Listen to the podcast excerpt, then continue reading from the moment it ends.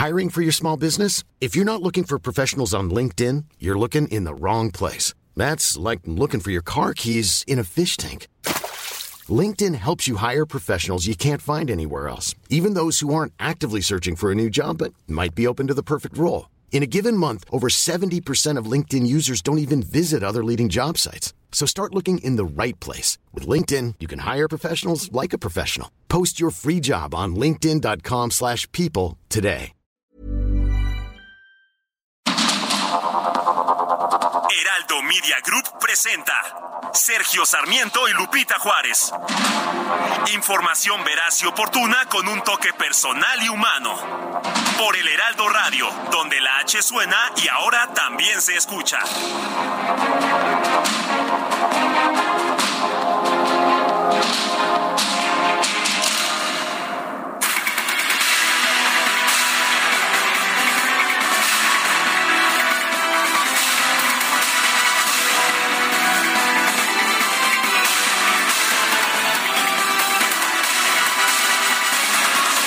Son las siete, siete de la mañana en puntísimo y nosotros, nosotros ya estamos listos para comenzar.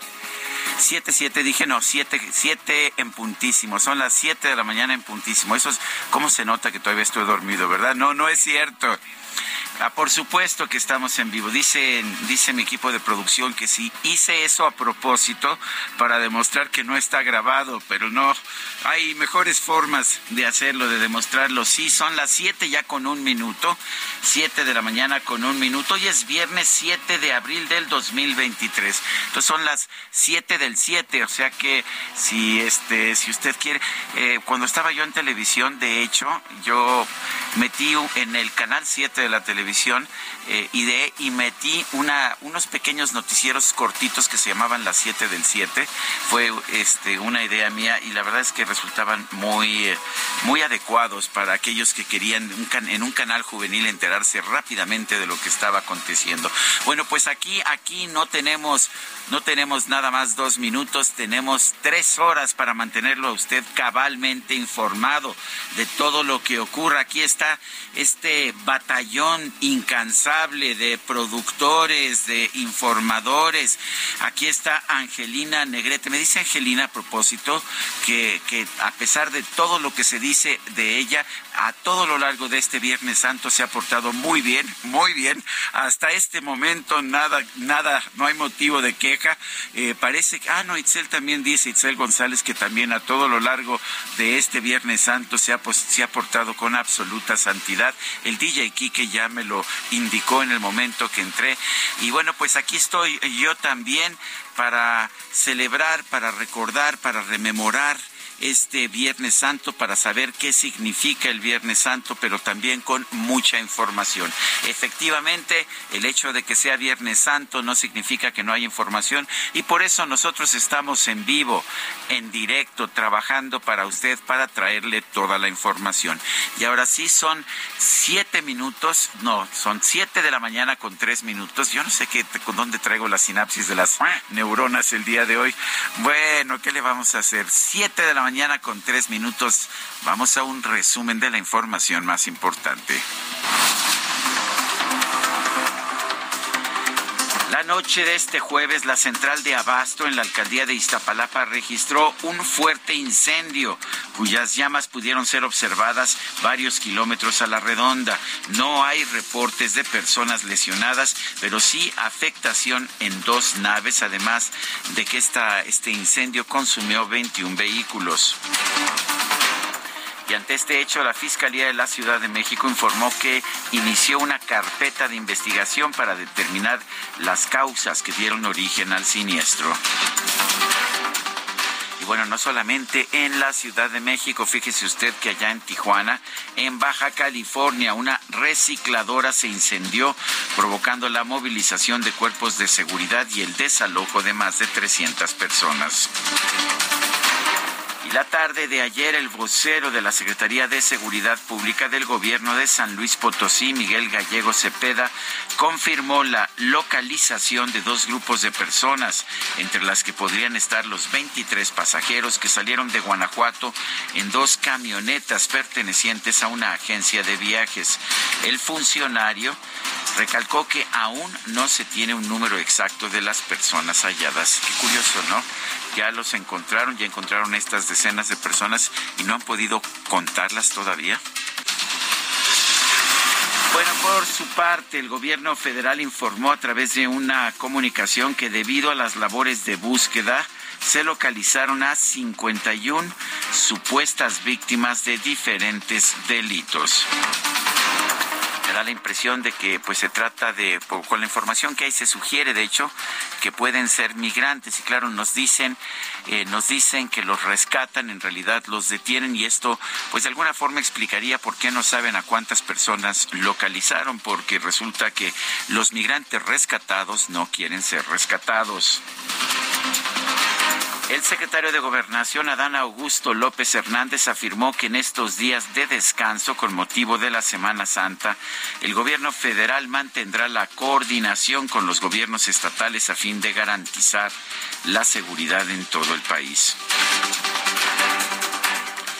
Bueno, y este, pues este, en este jueves santo, el presidente de la República, Andrés Manuel López Obrador, y precisamente con motivo de los festejos de Semana Santa, publicó en redes sociales una cita de Mahatma Gandhi en la que reprocha la incongruencia de los practicantes del cristianismo que no siguen lo que les enseña su religión.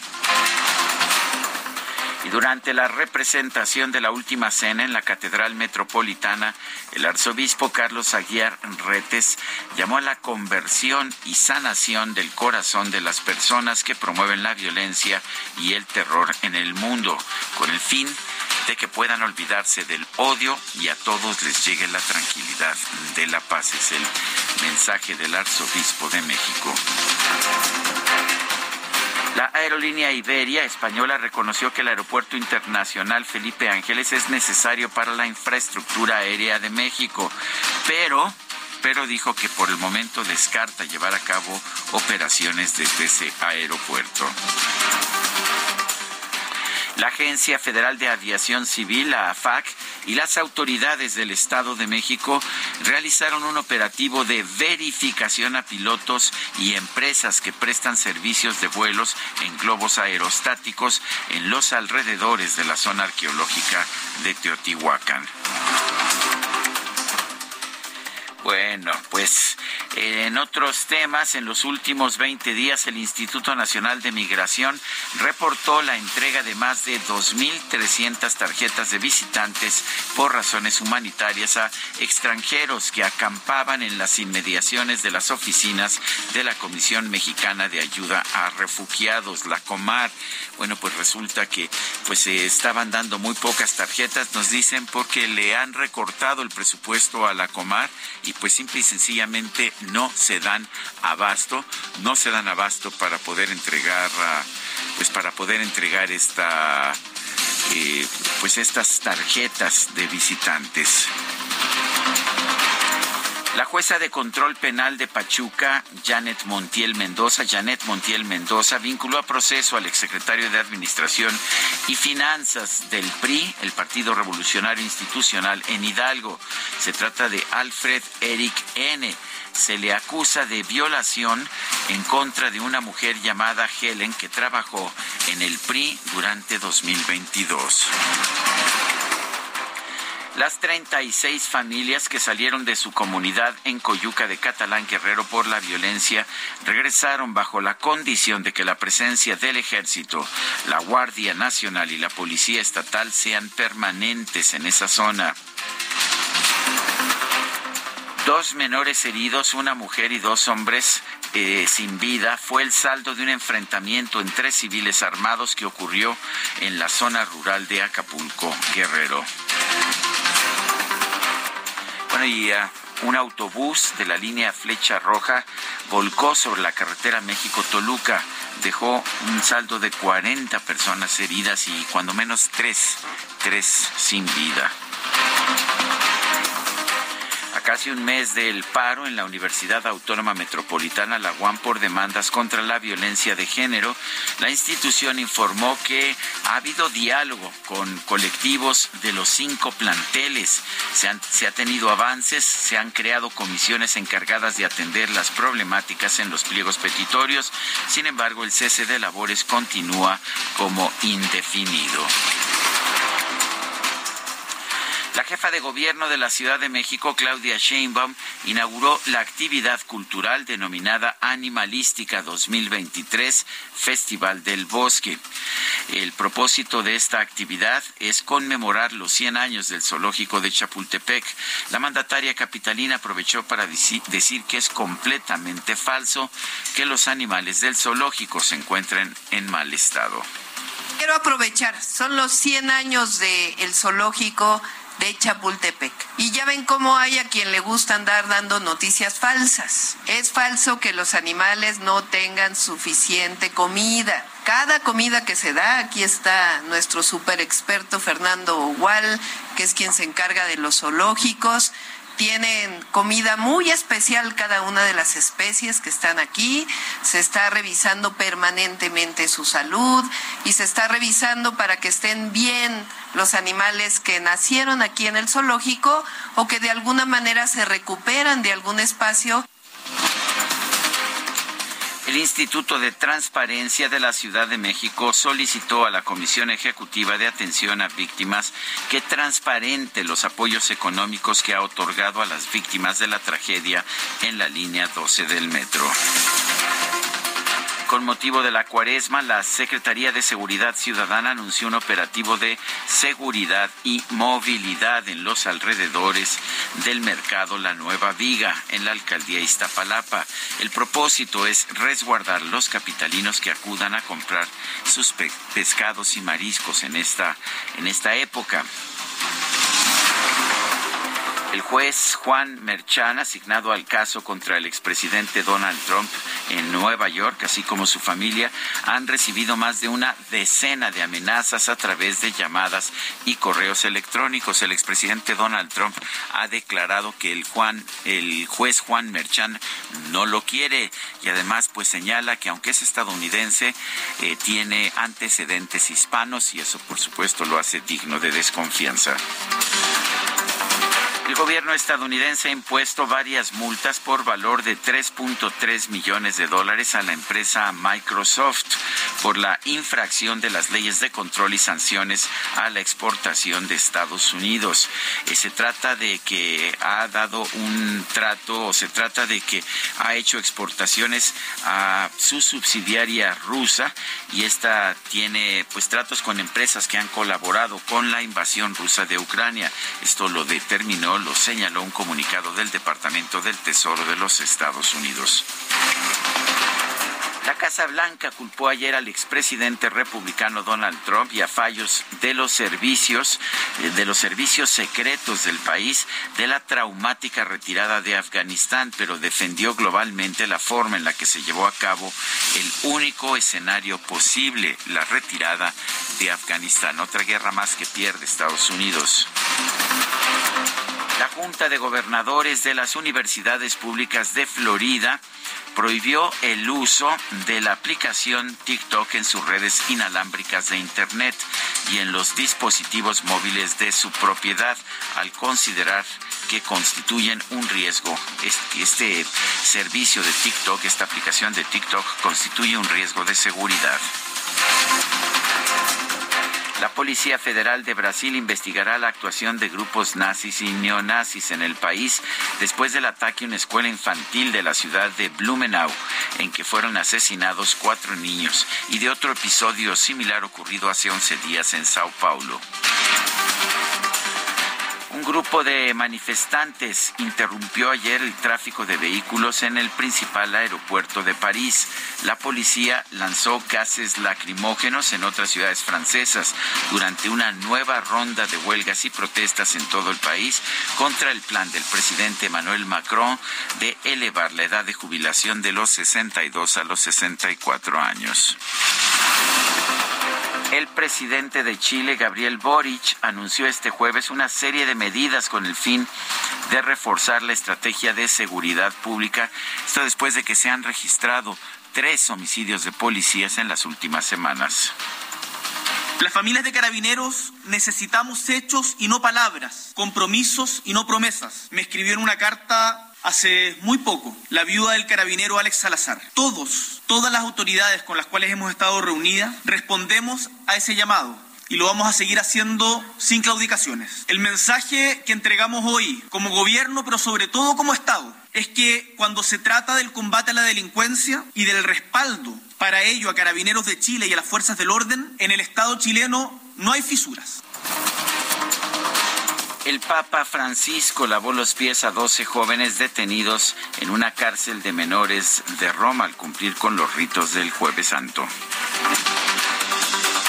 Bueno, son las 7 de la mañana, 7 de la mañana con 15 minutos y vamos a, otros temas. Tenemos en la línea telefónica a la maestra Miriam Ursúa, secretaria de Gestión Integral y Gestión de Riesgos y Protección Civil de la Ciudad de México. Ayer se registró un incendio en la central de abastos de la Ciudad de México en la alcaldía Iztapalapa. Eh, maestra Miriam Ursúa, gracias por tomar nuestra llamada. La primera pregunta es, ¿cuál es la situación en estos momentos en la central de abastos? No, completamente eh, solucionado. Eh, se atendió la emergencia alrededor de las dos y media eh, de la de la mañana. Ya estaba totalmente confinado, sofocado y se estaba haciendo, se estaba iniciando el proceso de enfriamiento del lugar. nosotros estuvimos prácticamente desde las siete de la tarde eh, eh, haciendo digo, todo lo necesario para esto. Participaron todos los servicios de emergencia, eh, estuvieron en el lugar. Ocupamos cerca de más de 100 pipas de agua que fueron aportados por prácticamente todas las alcaldías de la Ciudad de México y SACMEC eh, y también algunas algunos pues, municipios del Estado de México eh, contamos con cerca de 700 personas finalmente atendiendo esta, esta situación. Fueron tres bodegas en donde se almacenaba eh, tarimas, se almacenaban tarimas de madera. Eh, es por eso que eh, fue pedido tan tan rápido lo, lo, que pasó. fueron cerca de 5.000 metros que se afectaron en un área de cerca de 13.000. Afortunadamente eh, no teníamos población aledaña, entonces no hubo ningún problema digo, en términos de seguridad con respecto a la población y la central de abastos en este momento está eh, trabajando en forma absolutamente normal. Eh, ¿Cuántas naves fueron afectadas y, y cómo pueden trabajar ah, de forma normal si pues si hubo estas afectaciones? ¿Pudieron echar, pudieron corregir los problemas tan rápidamente? A ver, son fueron tres naves eh, que están eh, no no exactamente eh, al lado de la parte de frutas, verduras o donde se realizan todas las actividades normales de la de la central de abasto eh, y, y, no hay ningún problema digo para la operación normal de la central en el lugar en donde fue. Se, se maestra que no hubo muertos, que no hubo víctimas ah, mortales, pero lesionados hay. No tuvimos lesionados ni, ni víctimas mortales, no tuvimos fallecidos. Eh, hubo, eh, durante todo el tiempo tuvimos eh, la atención, dimos atención a seis personas, pero por problemas absolutamente menores, es decir, temas más bien respiratorios, que se atendieron en el lugar, pero no hubo ningún traslado de ninguna persona. Sé que no le toca a usted, pero ¿hay alguna idea de cómo surgió este incendio? ¿Qué fue lo que lo provocó? Ya eh, Fiscalía ya se presentó ayer en la noche. Eh, solamente ellos tienen que esperar de que bomberos ya eh, el lugar esto se enfríe y tendrán que entrar a hacer la investigación que corresponda para saber cuáles fueron las causas y los responsables de lo mismo. Hasta donde usted pudo ver, maestra, eh, las instalaciones de protección eh, eran las correctas, había extintores, había capacidad para enfrentar una crisis como esta. A ver, capacidad para enfrentarla la hubo, fue muy rápido eh, el control de, de, la situación. prácticamente en 15 minutos estaban estaban llegando todos los servicios de emergencia de la ciudad. Eh, es una eh, son bodegas en donde se se almacenan tarimas de madera. Eh, por supuesto que no te puedo decir en este momento si había o no había extintores, eso será parte de la investigación que hará la Fiscalía. Bueno, en términos generales, eh, podemos decir que, bueno, tuvimos un problema, un problema muy fuerte, pero la reacción fue muy rápida. Y me dice que vinieron bomberos de todos, de todos los lugares, de toda la Ciudad de México. De todas las, todas las unidades de protección civil, de todas las alcaldías prácticamente estuvieron presentes y no solamente eh, presentes con personal, sino que también eh, con pipas. algunos llevaban dos pipas, otros cinco pipas, otros ocho pipas, es decir, prácticamente todos eh, aportaron con lo necesario para poder atender esto muy rápidamente. Afortunadamente, eh, estas tres bodegas, te digo, estaban, eh, era muy claro dónde era el incendio, estaba muy confinado el, el incendio y eso evitó que se propagara para otros lados de la selva. Maestra Miriam Ursúa, secretaria de Gestión Integral y Gestión de Riesgos y Protección Civil de la Ciudad de México, gracias por tomar nuestra llamada tan temprano además. No, muchísimas gracias a ustedes. Bueno, son las 7 de la mañana con 20 minutos. Vamos a la frase del día.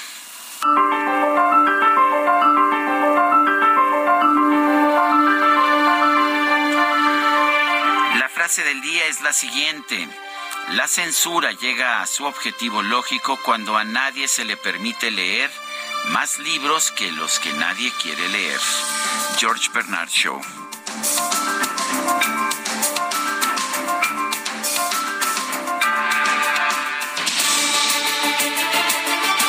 Bueno, y las preguntas, ya sabe usted que nos gusta preguntar y todavía no me censuran las preguntas aquí en el nuevo Twitter de Elon Musk. Todavía me sale la palomita azul y eso que no he pagado por la palomita azul y por lo tanto me dan permiso de tener mis preguntas. La pregunta de ayer, ¿ayudará la compra de las plantas de Iberdrola y su operación por la Comisión Federal de Electricidad a tener tarifas bajas de electricidad en México?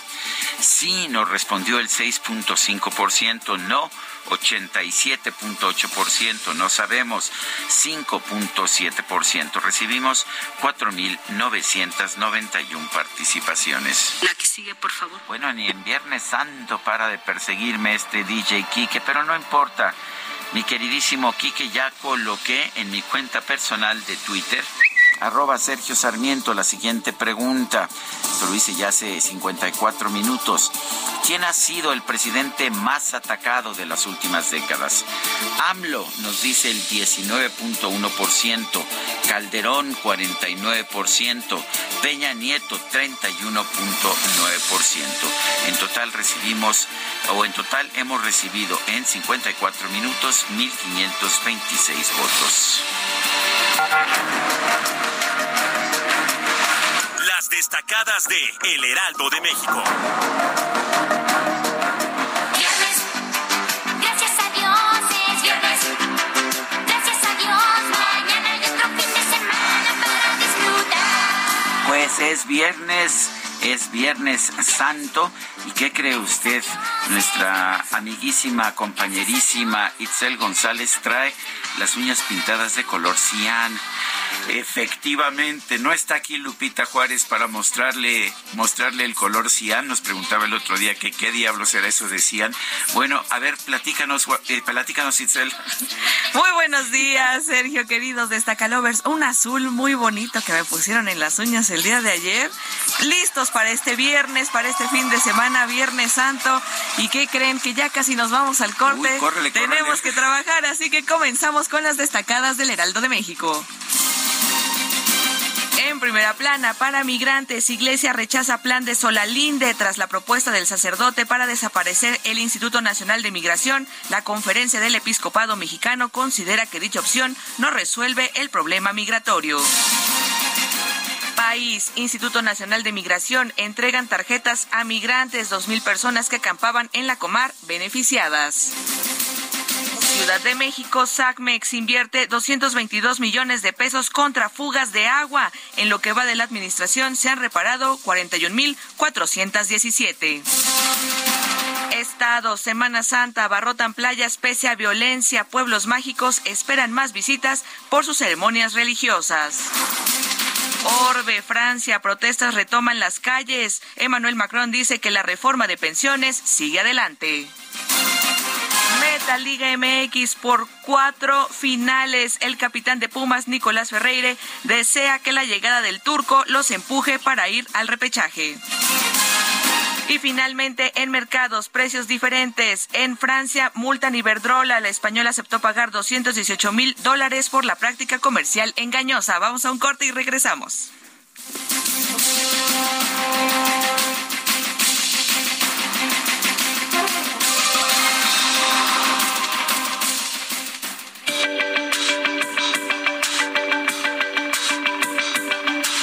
Sergio Sarmiento y Lupita Juárez quieren conocer tu opinión, tus comentarios o simplemente envía un saludo para ser más cálida esta mañana.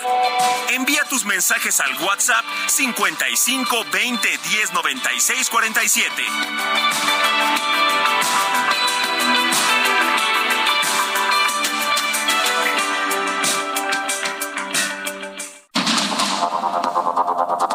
Continuamos con Sergio Sarmiento y Lupita Juárez por el Heraldo Radio.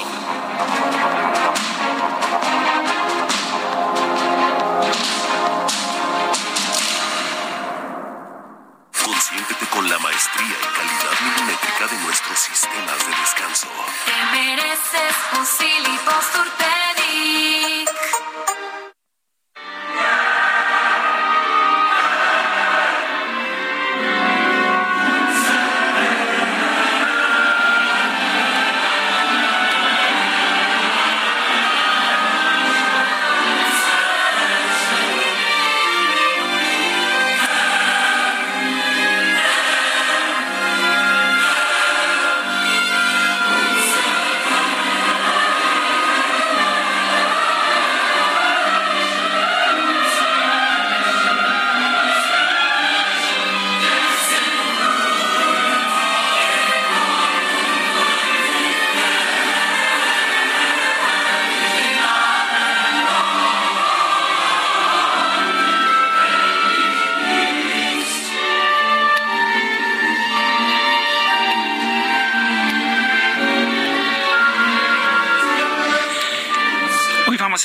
Escuchando música sacra, música de Viernes Santo. Y yo quiero empezar por compartir con ustedes quizás la menos conocida de las dos grandes pasiones de Johann Sebastian Bach. Eh, a Johann Sebastian Bach se le reconoce mucho la pasión según San Mateo. Esta es la pasión según San Juan. Se escribió con anterioridad a la, a la pasión según San Mateo y se tocó por primera vez en Viernes Santo el 7 de abril de 1724. Sí, 7 de abril de 1724 y 7 de abril de 2023. Qué extraordinaria es la música que podemos seguir escuchando esta gran, este gran oratorio. En realidad es un oratorio que nos recuerda el sacrificio de Jesús, la pasión de Jesús hace más de dos mil años. Estamos, ah, bueno, hace alrededor de dos mil años. No, no hay certeza realmente sobre el año en que nació Jesús de Nazaret. Hoy vamos a estar escuchando fragmentos de distintas obras de Viernes Santo. Esta parte es el inicio de la Pasión según San Juan. Se denomina Herr Unser Herrscher, Señor soberano nuestro.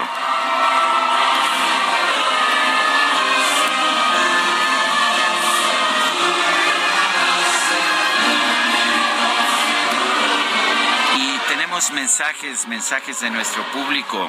Dice Dalia Zúñiga desde Guadalajara, los escucho cuando voy a trabajar y hoy que estoy de vacaciones al salir a correr. Un abrazo fuerte y gracias por dar credibilidad a la profesión con periodistas tan comprometidos, tan capaces como Sergio y Lupita.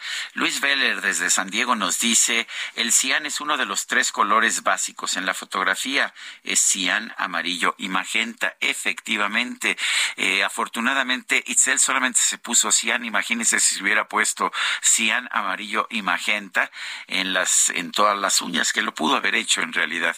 Pero bueno, nos dice otra persona, hola Sergio y Lupita, excelente Viernes Santo para ustedes y a todos los del equipo de trabajo. Con mucho cariño los saludo desde San Jerónimo.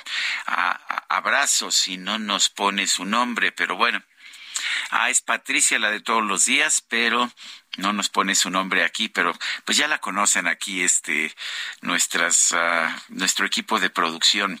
Dice otra persona, Sergio sin Lupita, sí me van a llamar ahora, Sergio sin Lupita, ya parece que se puso de moda, ¿verdad? Saludos de viernes, felicidades por su profesionalismo, compartirnos sus experiencias, dar la noticia, dar las noticias con ánimo y claridad. Reciban saludos desde Zapopan en este viernes 7 de abril, Mariana y Luis escuchándolo.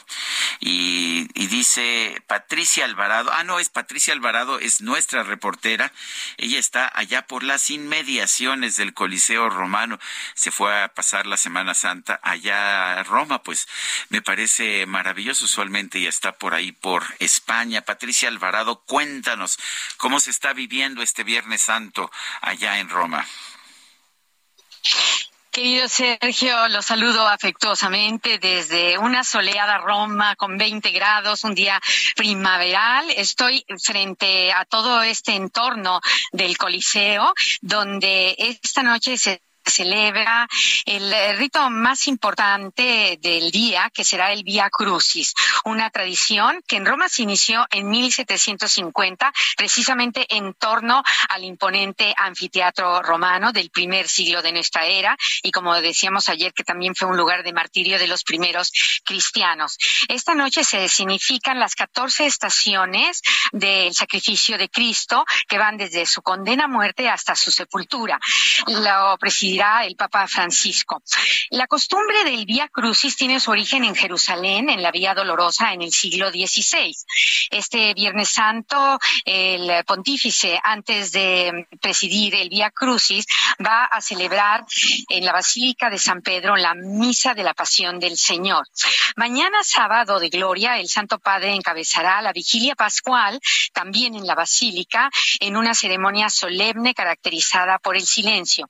Y pasado mañana, broche de oro, domingo de Pascua, el Papa celebra la Eucaristía, también en la Basílica de San Pedro, fundada en 1506, eh, que tiene estilo renacentista y barroco y que es el epicentro del cristianismo.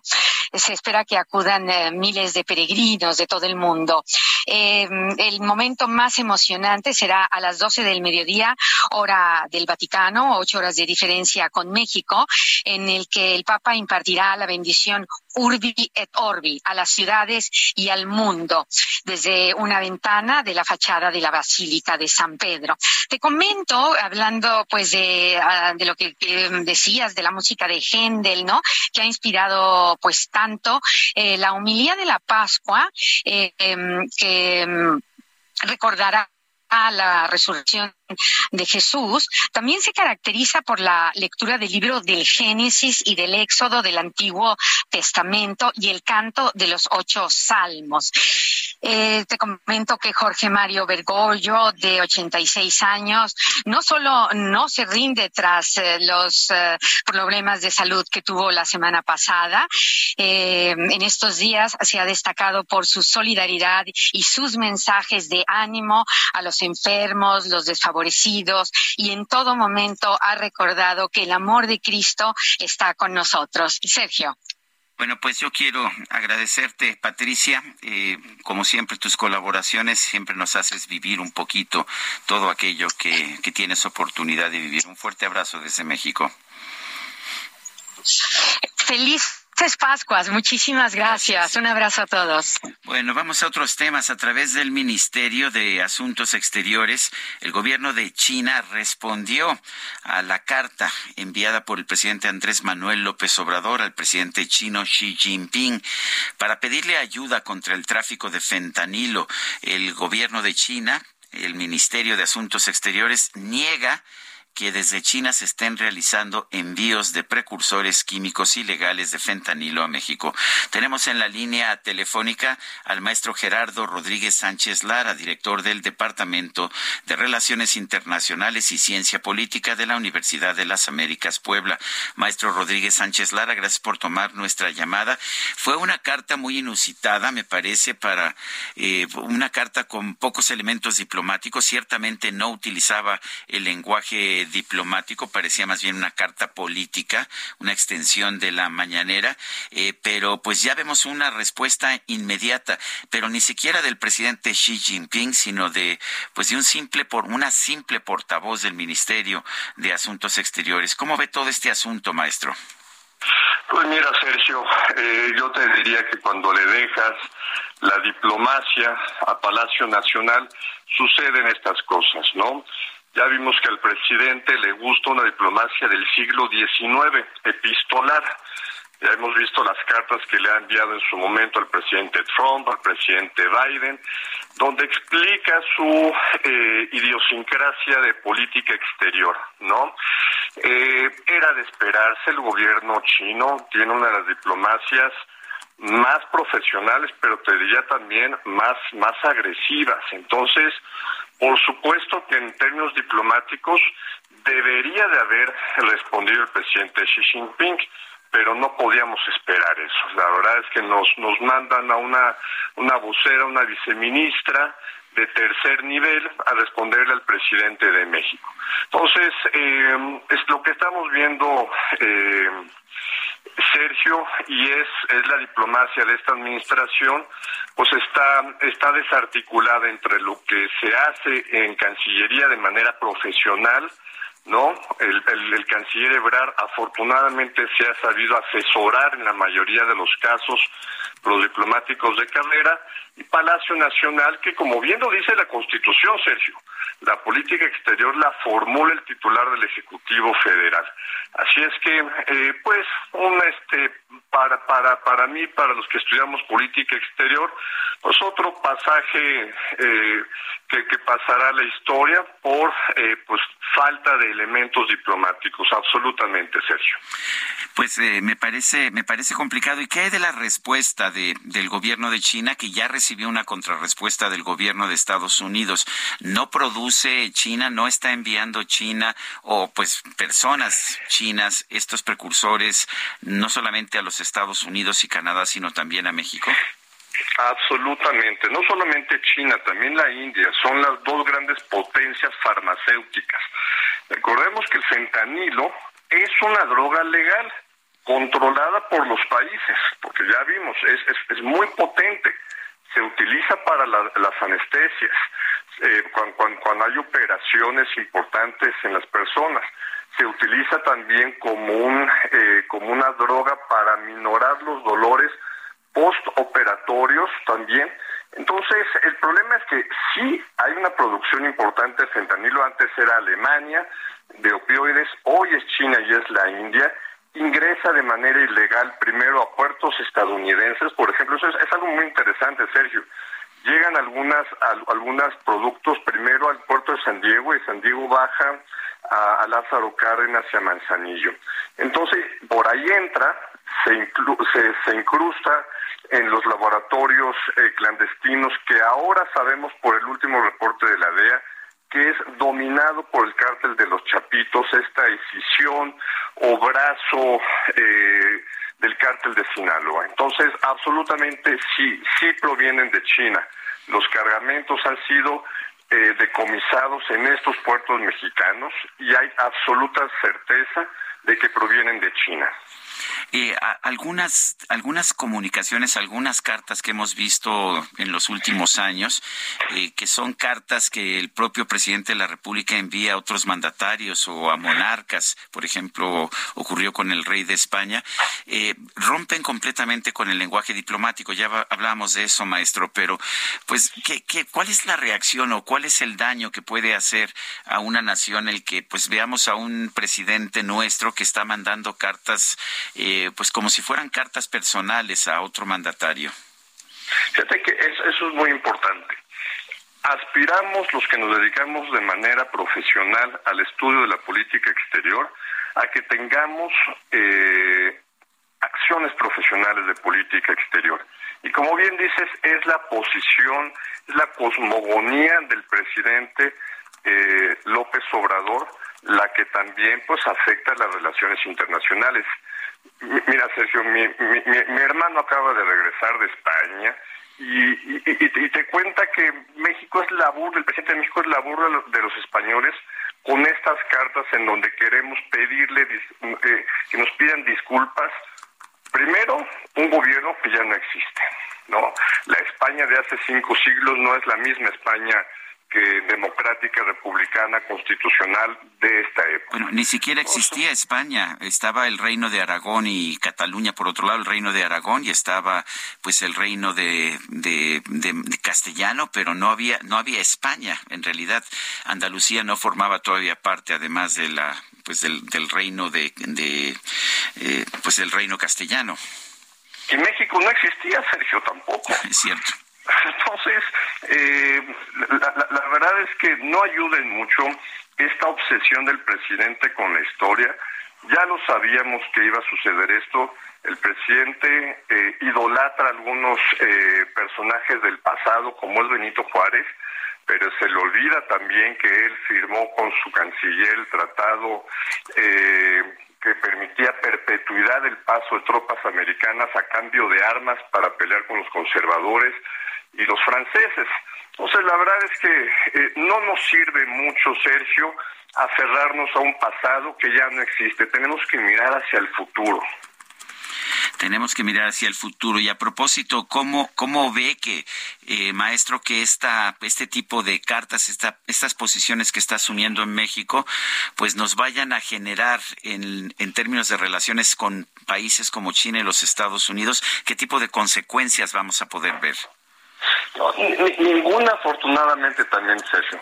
¿Por qué? Porque en Washington, en Foggy Bottom, hay profesionales de la diplomacia americana, como es, como también están aquí en la embajada eh, de Estados Unidos en la Ciudad de México, también en el Ministerio de Relaciones Exteriores de España. Hay gente que sabe que detrás de la política exterior, afortunadamente, todavía hay profesionales y que este es un pasaje histórico eh, de esta diplomacia epistolar que yo le llamo, ¿no? Entonces, recordemos, Sergio, cuando, cuando vino también el, el ministro de Relaciones Exteriores de España, no le dio mayor atención a la carta, dijo, las relaciones son tan importantes entre México y España, México es la puerta de entrada de España a América Latina, somos el país más importante para ellos en la región, entonces es es, es, es un pasado, es, es un tema de esta diplomacia epistolar que afortunadamente no afecta las relaciones entre los países.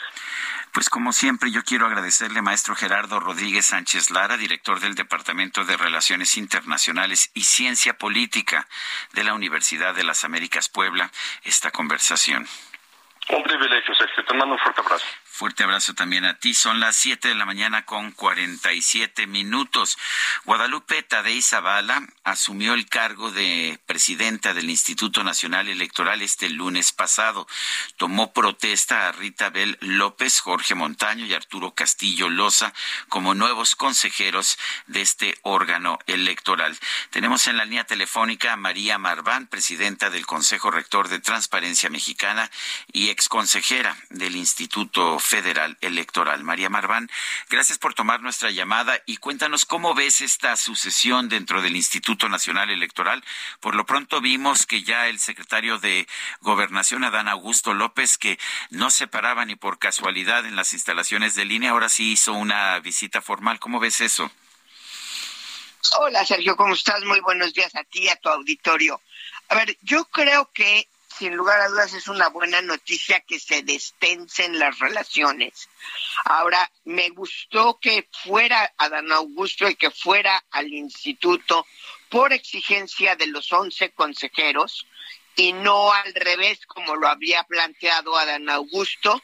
Eh, es muy trillado el dicho de Jesús Reyes Heroles, el, la forma es fondo, pero desde luego era importante que en ese paso fuera eh, Adán Augusto a las oficinas del, del, del INE. Lo que sigue, pues, es eh, demostrar la autonomía y la independencia de cada una de las cuatro personas eh, elegidas o seleccionadas por la vía eh, de una tómbola eh, al, al cargo de consejeros, consejeras, y a partir de ahí empezar a tomar decisiones que fortalezcan al INE. Vienen decisiones muy complicadas, vienen decisiones muy delicadas, por mencionar solo las más importantes, eh, seguir defendiendo al INE del plan B. Habrá que decidir eh, eh, Guadalupe Tadei si quiere eh, organizar elecciones con un marco jurídico robusto o si quiere administrar la destrucción de una institución. De ese tamaño es la, la disyuntiva eh, frente a la defensa del plan B eh, o no. Y a partir de ahí vienen las decisiones de eh, es su responsabilidad proponer al secretario o secretaria ejecutiva. Eh, por supuesto tiene que obtener el voto de sus compañeros y compañeras, no, no, no es una decisión unilateral de la presidencia, eh, tiene que empezar a reacomodar eh, todas las eh, las direcciones ejecutivas que se han quedado vacías. Hay un proceso generacional de renovación en el en el INE y pues tiene que fortalecer, no dis, no no no debilitar el servicio profesional electoral. Muchos retos enfrente. Eh, muchos retos enfrente. ¿Cómo ves a Guadalupe Tadei con, por la trayectoria que conoces de ella?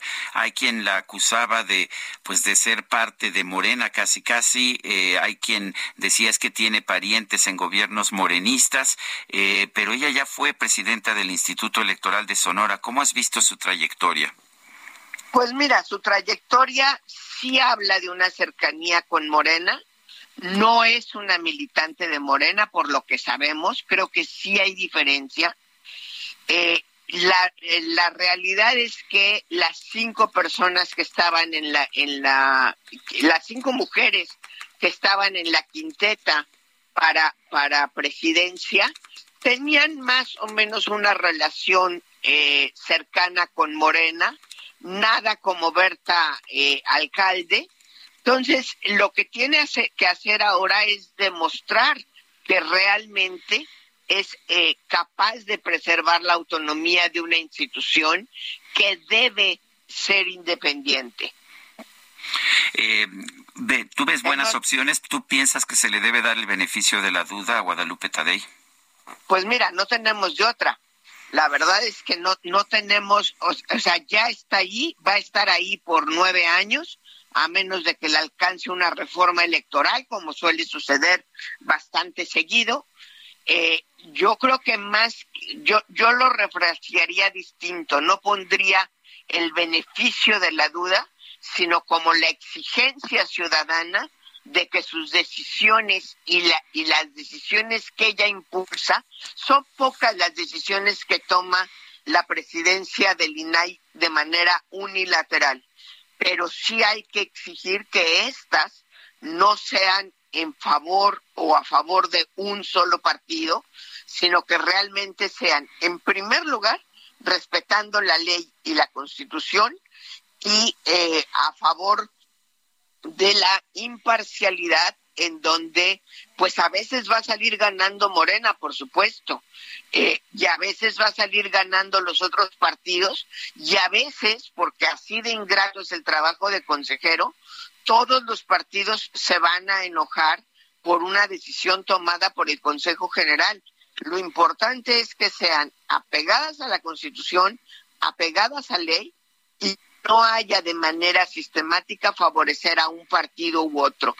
De hecho, si, si, no mal recuerdo, María, a ti te tocó entregarle el registro de partido a, a Morena cuando eras uh, presidenta del, del Instituto Nacional Electoral, ¿no es así? No, yo ya no estaba, yo, yo ya no estaba en, cuando se en 2014, convirtió en partido. No. En 2014, es que no fue en 2014, fue en 2015 el, el registro. No, no dos, tiene 2014. razón. Sí. Fue en 2014, pero ya que yo había salido. Perfecto. Fue una, fue eh, como por ahí de julio o agosto. Yo salí en abril del 2014, justo cuando el IFE se convirtió en INE. A Morena lo registra el INE. Eso es. Y lo curioso del caso es que pues han atacado al INE constantemente a pesar de que pues le tocó a, Morena pasar de simple asociación, uh, bueno, de, de, ser un movimiento nada más en la cabeza de Andrés Manuel López Obrador a partido político gobernante, pues en un muy poco tiempo y bajo el INE. Eh, se nos ha acabado el tiempo, este, vamos a tener que ir a una pausa, María. Siempre es un gusto platicar contigo. Un fuerte abrazo, María Marván, presidenta del Consejo Rector de Transparencia Mexicana. Un fuerte abrazo, María. Gracias, Sergio. Buenos días a ti y a todo el auditorio. Y son las siete con cincuenta y cuatro. Vamos a una pausa y regresamos. Lo dejamos con La Pasión según San Juan de Johann Sebastian Bach.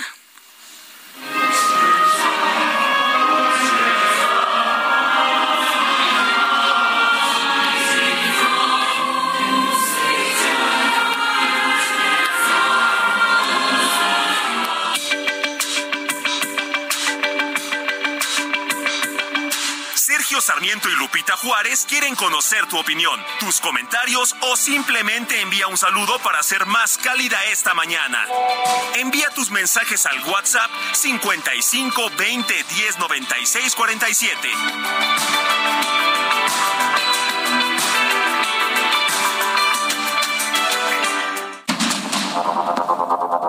Continuamos con Sergio Sarmiento y Lupita Juárez por el Heraldo Radio. Thank you.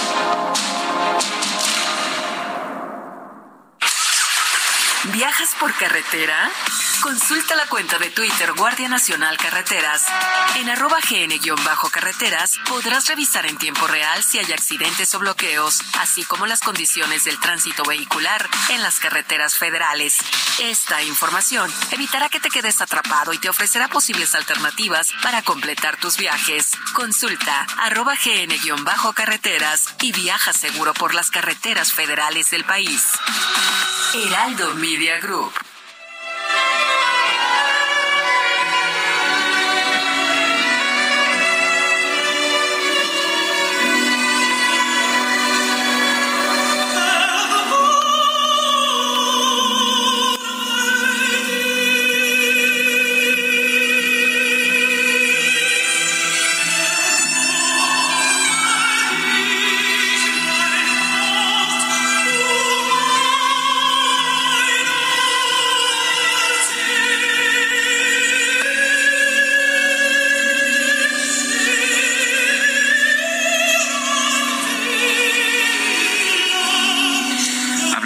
Hace unos momentos de que hay dos grandes pasiones escritas por Johann Sebastian Bach.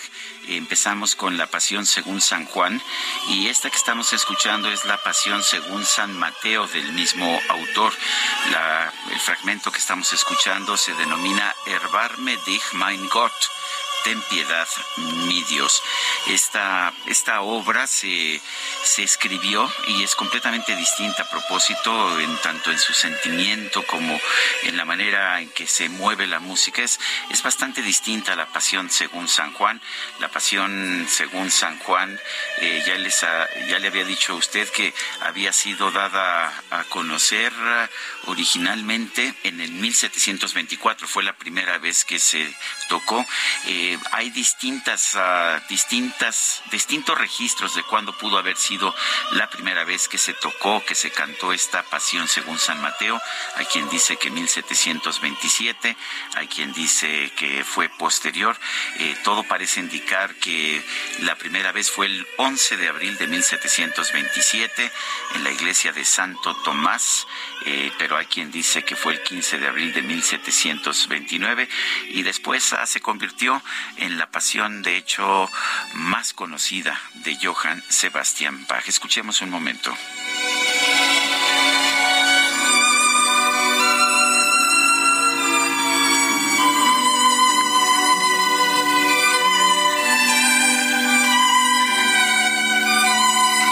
Son, es música para reflexionar, es música escrita para ser escuchada en una iglesia. Se trata de oratorios. Y bueno, pues creo que es un buen día para escuchar estos oratorios espectaculares de Johann Sebastian Bach. Hemos escuchado La Pasión según San Juan, La Pasión según San Mateo y vamos a seguir escuchando música clásica para estos días de guardar en los próximos cortes comerciales que tengamos. Pero vamos a regresar a Roma. Nos tiene información de última hora nuestra compañera Patricia Alvarado. Adelante, Patricia. Sí, Sergio, efectivamente, mira, eh, eh, periódicos como Corriere della Sera y El Mensajero están eh, sacando en sus digitales una última hora. El Papa no va a presidir como estaba previsto el Vía Crucis debido al frío. Te comentaba que es un día primaveral y es cierto, tenemos 20 grados en Roma, eh, despejado y soleado, pero sopla un vientecito frío de, este, de estos que no matan una mosca, pero sí un cristiano, como dicen los españoles, y, y esto impedirá, impedirá que el Papa, como era su deseo que esté en el Vía Crucis en el Coliseo. Va a permanecer en Santa Marta, que es su residencia, como sabes, eh, ahí en el Vaticano.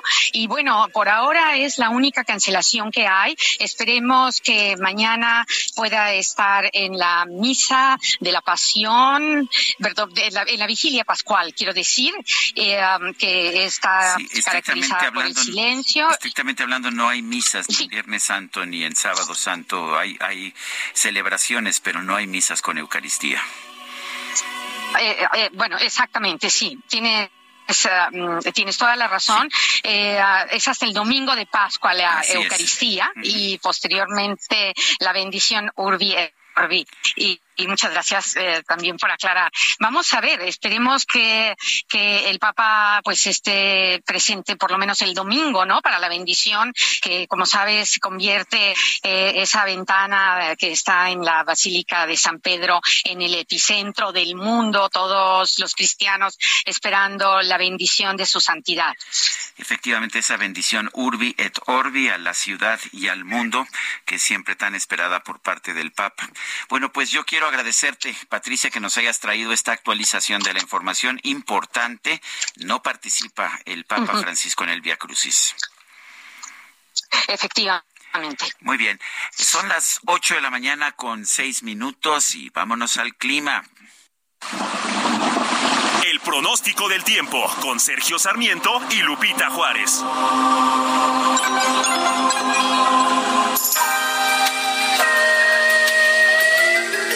Moguel, meteoróloga del Servicio Meteorológico Nacional de la Conagua, ¿qué nos tienes esta mañana adelante? Buenos días, Sergio. Es un gusto saludarte a ti y a tu auditorio. Te comento que el frente número 47 se extiende con características estacionario e interacciona con la corriente en chorro subtropical, originando chubascos y lluvias fuertes acompañadas de descargas eléctricas en los estados del norte, noreste, oriente, centro y sureste del país, así como posibles granizadas en Nuevo León y Tamaulipas. Esperaríamos también lluvias puntuales muy fuertes en Puebla y Veracruz. Por su parte, la masa de aire frío que se asocia a este frente propiciará descenso de temperatura y bancos de niebla sobre entidades del noreste, oriente y centro de la República Mexicana. Fuertes rachas de viento del orden de 60 a 70 kilómetros por hora en entidades de la Mesa del Norte y viento de componente norte con rachas de 40 a 60 kilómetros por hora en Tamaulipas y Veracruz. Para la Ciudad de México, te comento que para- durante la mañana tendremos el cielo parcialmente nublado. En la tarde incrementará la nubosidad y esperaríamos lluvias con chubascos acompañados de descargas eléctricas en la Ciudad de México y en el Estado de México. En cuanto a la temperatura, Espera una temperatura máxima de 26 a 28 grados Celsius aquí en la Ciudad de México y para la capital del Estado de México una temperatura máxima de 25 a 27 grados Celsius. Este es mi reporte. Regreso con ustedes. Ana Moguel, muchas gracias. Gracias. Que tengan un excelente día. Son las ocho con ocho minutos. Ayer le reportábamos que la directora del Fondo Monetario Internacional, Cristina Georgieva, dice que vienen tiempos complicados, que la economía global va a crecer solamente 3% durante los próximos cinco años. Eh, la verdad es que en las últimas dos décadas los crecimientos promedios de la economía global han sido de 3.8, o sea que es una desaceleración importante. Roberto Aguilar es analista financiero y colaborador del Heraldo de México. Roberto, siempre es un gusto platicar contigo. Cuéntanos acerca de pues de esta desaceleración del mundo, de la economía mundial. ¿Qué tal, Sergio? Gracias por la invitación. Muy buenos días. Pues fíjate que es el antesala de lo que va a suceder la próxima semana, Sergio. Esta reunión de primavera del Banco Mundial y del Fondo Monetario Internacional. Se reúnen los grandes economistas. Exactamente. Que, que, que, no va nuestro, nuestra gobernadora del Banco de México. No va, no va. Habrá representación de México, pero no a este nivel. Y, y qué Porque lástima. usualmente van siempre los gobernadores del Banco de México, los secretarios de Hacienda, pero nosotros no, ¿verdad? Exactamente. Nosotros, y es, nuestros no. Es muy interesante, Sergio, porque todas estas declaraciones que acabas de comentar se dan justamente en el preámbulo de esta reunión tan importante que creo que hoy toma una vital eh, relevancia por lo que se puede definir y decidir dentro de estas reuniones, porque la verdad es que hoy, eh, eh, ante una situación donde pensábamos que ya la recuperación post pandemia estaba pues avanzando, pues viene el tema eh, justamente bélico y se suman otros factores que al final vienen distorsionando. Y hoy a ciencia cierta no se sabe si ya la medicina, es decir, este aumento de las tasas de interés para frenar justamente la inflación ha sido o no suficiente. Y para algunos casos pues hoy todavía hay una serie de situaciones que podían eh, no solamente evitar o arrastrar justamente hacer más lenta esta recuperación económica del mundo, Sergio, sino incluso incluso detenerla. Hoy hay una gran eh, preocupación de que eh, realmente esto no vaya a generar los resultados que se están buscando, sobre todo si lo vemos en el último esta semana cuando se dio a conocer esta decisión de sorpresiva la que platicábamos de la OP Plus de reducir precios, eh, reducir la producción para subir los exactamente, precios. que comenzó a, a tener una implicación justamente y como que volteó nuevamente la preocupación. Algunos analistas decían que en las semanas anteriores pues había estado más bien la, las autoridades en Estados Unidos y el mundo, pues preocupado más por el tema de la estabilidad bancaria,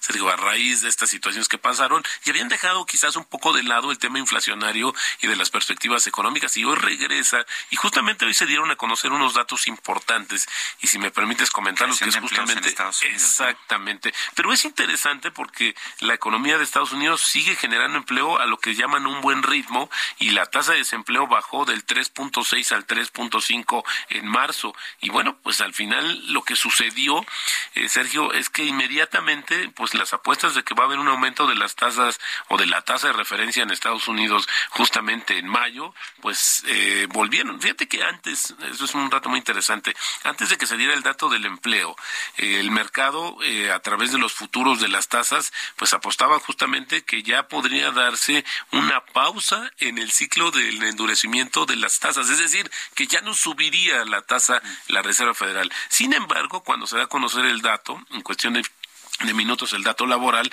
pues ya pasó justamente a una probabilidad de 68% de que sí haya un aumento de las tasas en, en la reunión de mayo de la Reserva Federal, un cuarto de punto adicional. Y esto, pues también nos lleva a pensar, porque a pesar de que el Banco de México ha dicho que no se, que no está ligado o que se quiere más bien desligar de las decisiones de política monetaria de Estados Unidos, pues inevitablemente los tendrá que seguir, porque también se reúne en mayo eh, el Banco Central, el Banco de México, y entonces lo que sí es un hecho, eh, Sergio, es que van a seguir subiendo las tasas en el mundo. Eh, y esto pues significa eh, significa que por supuesto será más difícil crecer, pero es muy curioso que se estén creando empleos y al mismo tiempo eh, pues haya este miedo de que no crezca la economía. Fíjate que esto que, que comentas es muy interesante. Datos positivos o, datos que parecen positivos y que en el fondo son negativos, porque si estamos viendo esta creación de empleo, este dinamismo económico, quiere decir que todavía no se ha pisado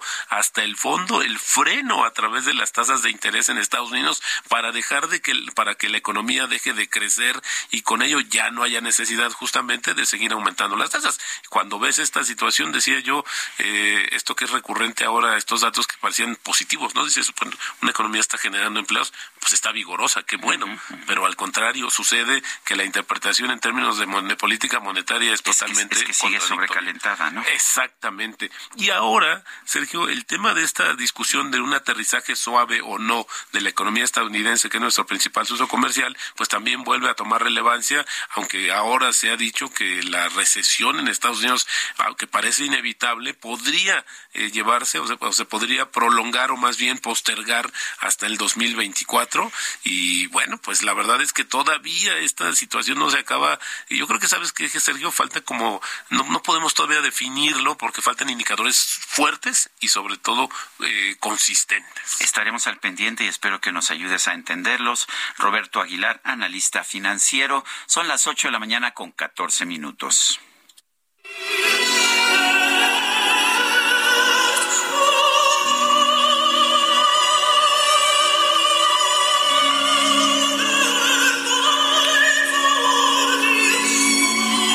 Gusto para mí conversar con el padre Cipriano Sánchez, él es sacerdote católico, es también rector de la Universidad Anáhuac y pues un amigo que he tenido desde hace mucho desde hace mucho tiempo y que me ayuda a comprender momentos como los que estamos viviendo en este Viernes Santo. Cipriano, eh, fuerte abrazo, gracias por tomarme la llamada desde España donde te encuentras en estos momentos y quisiera empezar por una pregunta.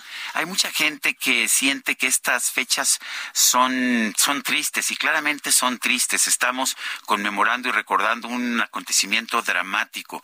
Pero tú, tú siempre me has dicho también que dentro de la tristeza, dentro de la reflexión, también hay un momento de alegría. Cuéntame. Sí, efectivamente, Sergio, primero un saludo a ti a todas las personas que te, que te escuchan en este Viernes Santo. Y, claro, y normalmente este Viernes Santo justamente es un día en el que como que todo el exterior quiere ser un exterior de tristeza. Entonces, incluso, por ejemplo, hay un dato muy llamativo, Sergio, es que hoy y mañana sábado son los dos únicos días en los que no hay misa en la iglesia, porque la misa siempre es como una especie como de, fiesta, vamos a llamarlo, vamos a llamarlo así. Y, y, son días en los que como que queremos profundizar en ese aspecto efectivamente dramático, pero sería un error quedarnos nada más en, en el aspecto dramático, por llamarlo de alguna, de alguna manera. Porque el, viernes y el sábado santos, que son días de tristeza, eh, no, no tendrían ningún sentido, si, para, para los cristianos, sin el domingo de resurrección, Sergio. Están, están íntimamente ligados y no los podemos separar, porque en el fondo el gran misterio que los cristianos vivimos en estos días no es solamente la muerte de Cristo, por lo menos para los cristianos, sino el hecho de que, de que Jesucristo, como Hijo de Dios, nos vino a traer, sí, el acompañarnos en el dolor, pero también la certeza de que el amor y, la, y el bien y la verdad son siempre más fuertes que cualquier mal del mundo. Y por eso, al fin y al cabo, el, final de esta Semana Santa es, una, es un final que nos llena de alegría y sobre todo yo creo que de esperanza. Y, en un mundo como el que vivimos, que hay tanta, por usar la metáfora, tanta cruz, Sergio, creo que viene muy bien el saber que detrás de cada Viernes Santo hay siempre un domingo de resurrección, Sergio. ¿Por qué era necesario el sufrimiento para poder tener esa, esa alegría de la resurrección? Fíjate, Sergio, que estrictamente hablando, es, una pregunta que se lo llevan haciendo los teólogos desde hace más de dos mil años. No sé si tú y yo la vamos a poder responder hoy, hoy en, este, en este Viernes Santo. Pero, pero, pero, efectivamente, eh, la, la, la gran pregunta es por qué tuvo que pasar Jesucristo tanto sufrimiento por qué tuvo que pasar Jesucristo tanta, tanta tristeza. Y, y la, la, respuesta realmente no, no, está, no es otra cosa, sino el hecho de, de, demostrarnos, eso es lo que los teólogos han llegado a esto, de demostrarnos el, el gran poder del mal. E, ese es el punto importante. Cuando un inocente, como, como es Jesús de Nazaret, sea, sea que lo veamos como hijo de Dios, como lo vemos los cristianos, o como lo puede ver cualquier otra persona que lo puede ver simplemente como un inocente, de una persona inocente, una persona que busca el bien, la verdad, eh, es destruida en, su dignidad y en su dimensión física, nos habla del poder del mal. Pero justamente por eso eh, ese, ese captar hasta, hasta dónde puede llegar el poder del mal, eh, que también lo vemos hoy en los seres humanos, Sergio, con, con las guerras, la, la, indiferencia ante, ante, la, ante los niños que mueren y tantas otras situaciones. Cuando vemos el poder del mal, para los cristianos se nos dice, bueno, el poder del mal no es lo último. El poder del mal puede ser vencido por el poder del bien y por, y por el poder del amor. ¿no? Entonces, que, creo que justamente es eh, porque eh, de hecho hay una cosa muy llamativa, Sergio, si te fijas, es más fácil para el cristiano y para el ser humano captar el dolor que la alegría. Mm. Es, es, una, es una cuestión muy humana. Y entonces precisamente por eso yo creo que, que de alguna forma en ese misterioso camino que es la, la, la, presencia de, de, Dios a través de Jesucristo en, en, la historia, nos hace ver el tremendo, el tremendo poder del mal sobre el inocente, pero también el tremendo poder del amor que rescata justamente al inocente de todo el mal y de la muerte, Sergio. Cipriano, si no hay misas en viernes y sábado santo, ¿cómo se conmemora este momento? ¿Qué hace el Papa Francisco? ¿Qué haces tú como sacerdote en un viernes y en un sábado santo? Eh, eh, lo, lo, que se celebra, y de hecho, eh, cuando uno recorre nuestras las carreteras de nuestro México, Sergio, uh -huh. lo que se celebra precisamente es, es el misterio de la cruz. Eh, el misterio de, de, la presencia de Jesucristo en la cruz. Eh, de hecho, por eso usamos la palabra oficios, es una palabra que se usa, ¿no? Oficios de Viernes Santo, oficios de Sábado Santo, porque estrictamente hablando no son no son celebraciones de la Eucaristía. Y, y, y, lo que se hace es simplemente en una ausencia completamente de, de la Eucaristía, que es el elemento más central de, del cristianismo, en una ausencia de la Eucaristía, justamente ahí es donde se celebran ciertos rituales, son, literalmente son literalmente rituales, que nos, que nos van diciendo la, la fuerza y la presencia de, de, la cruz en nuestras vidas. De hecho, el, el, Viernes Santo vemos que en muchos lugares, eh, tenemos el caso muy paradigmático de Iztapalapa, que es, uh -huh. para nosotros, para México, es quizá el gran ícono de, de todo, de todo el Viernes Santo. Te, tenemos eso, pero y, y de hecho el Papa lo que hace en Roma es en la tarde del viernes se tiene una celebración en la cual se recuerda la pasión, leyendo fundamentalmente la pasión de, de según San Juan y leyendo algunas profecías, sobre todo el profeta Isaías, que nos hablan justamente del, del justo que sufre eh, inocente. Y luego se tiene ese gesto, que es el gesto de acercarse a besar la cruz, de acercarse a, besar el, crucifijo, como una señal de estar cercano al, al, misterio de Jesucristo. Y luego el sábado, el sábado estrictamente no hay nada. El sábado, el sábado no hay nada hasta la noche, que es la vigilia en la cual, pero ahí ya estamos celebrando la resurrección de Jesucristo con esa emotiva ceremonia del fuego nuevo y del cirio pascual, Sergio. Muchos niños, muchos jóvenes, eh, recuerdo todo lo largo de mi vida, se quejaban de, de lo sombrío que, eran, que, era, que era el Viernes Santo. Eh, las mujeres se vestían muchas veces de negro, particularmente en los pueblos. Eh, ¿cómo, ¿Cómo piensas tú que se, debe, que se debe recordar, que se debe reflexionar en este Viernes Santo?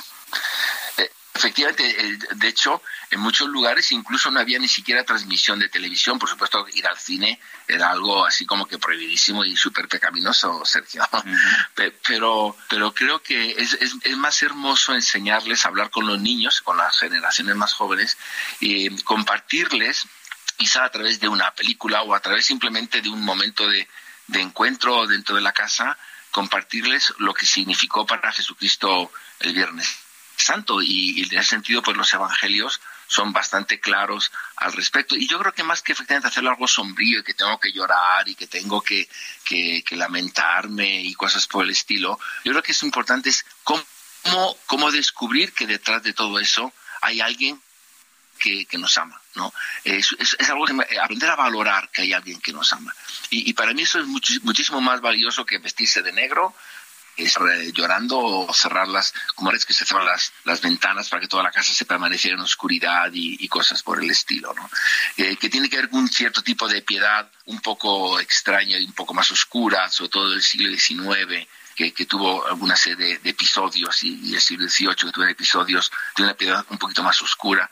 Pero creo que justamente en este momento a nuestros jóvenes tenemos que enseñarles el valor tan maravilloso de, de la fuerza que tiene el amor y, y qué es lo que tenemos que recordar sobre todo en este, en este Viernes Santo. La fuerza del amor sobre, sobre todo lo demás. Y, como hay alguien, y como siempre va a haber alguien y, que, es capaz de amarlos más allá de todos los males. Y, déjame en ese sentido, Sergio, que toque quizá un punto para este Viernes Santo en concreto, porque todos descubrimos cómo en nuestra sociedad, sobre todo después de la pandemia, por desgracia la, eh, depresión, el, hundimiento emocional se ha apoderado de muchos jóvenes.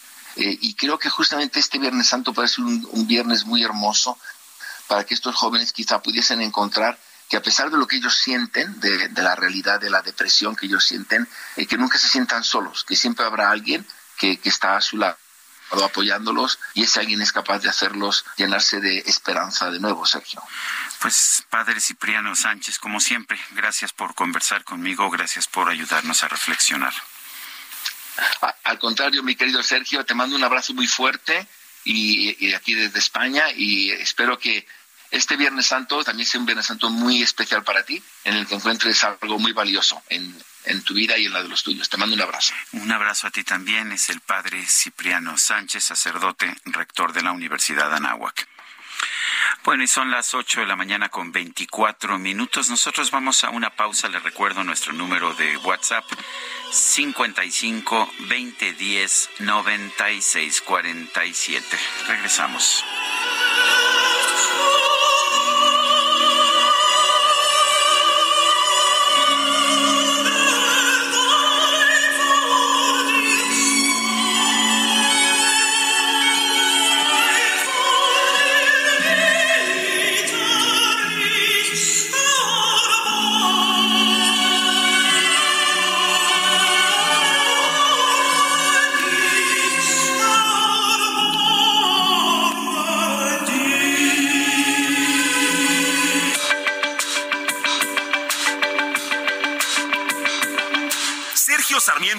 Juárez quieren conocer tu opinión, tus comentarios o simplemente envía un saludo para ser más cálida esta mañana.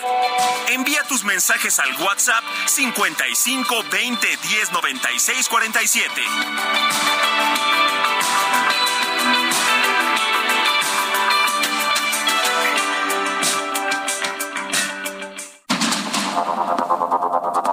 Continuamos con Sergio Sarmiento y Lupita Juárez por el Heraldo Radio. I'm Sandra, and I'm just the professional your small business was looking for. But you didn't hire me because you didn't use LinkedIn jobs. LinkedIn has professionals you can't find anywhere else, including those who aren't actively looking for a new job but might be open to the perfect role, like me. In a given month, over 70% of LinkedIn users don't visit other leading job sites. So if you're not looking on LinkedIn, you'll miss out on great candidates like Sandra. Start hiring professionals like a professional. Post your free job on linkedin.com/people today.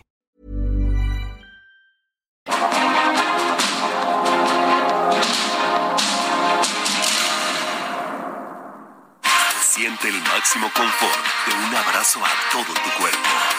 Te mereces un Silly Jaque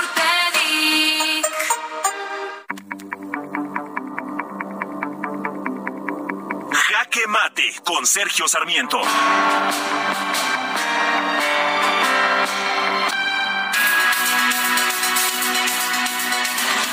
Estuve en la en el gran remate de libros 2023 que está organizando el gobierno de la Ciudad de México.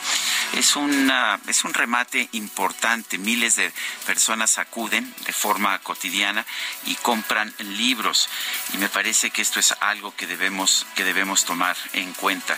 Hay gente que quiere leer y los descuentos en los precios de los libros porque en esta gran feria de remates lo que se hace es eh, vender libros con descuento, pues atraen a más compradores no todo el mundo es tan rico que pueda comprar los libros sin importar el precio.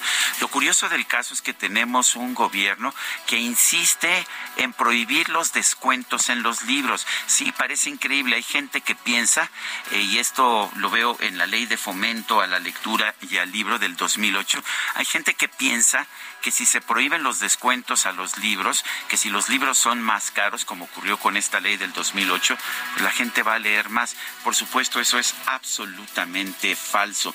Lo que hemos visto es que cuando los libros son caros, pues la gente se abstiene de comprarlos. ¿Por qué? Simple y sencillamente porque entre más baratos sean los libros, pues más tendrá posibilidades la gente para comprarlos. Hay, hay leyes de precio único del libro en distintos países del mundo, pero en otros, por ejemplo, como en Suiza, esta prohibición se descartó porque se consideró que afectaba los intereses de los consumidores al elevar de manera artificial los precios de los libros. Lo peor de todo es que ahora tenemos políticos que quieren en nuestro país subir más todavía o mantener más altos los precios de los libros.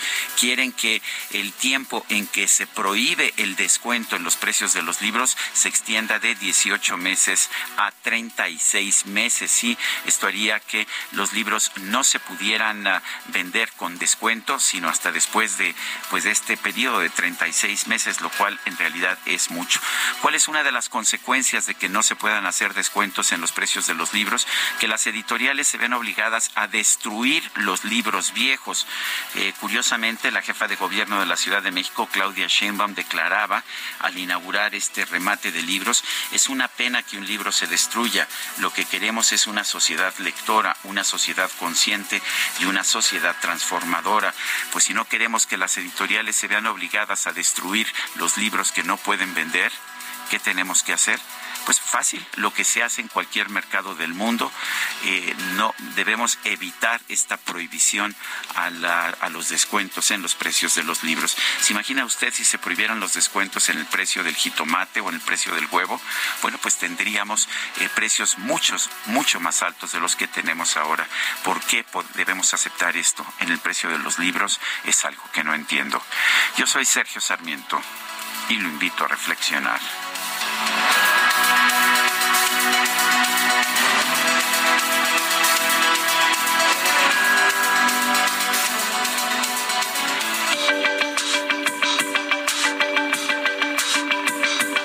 Para Sergio Sarmiento, tu opinión es importante. Escríbele a Twitter en arroba Sergio Sarmiento.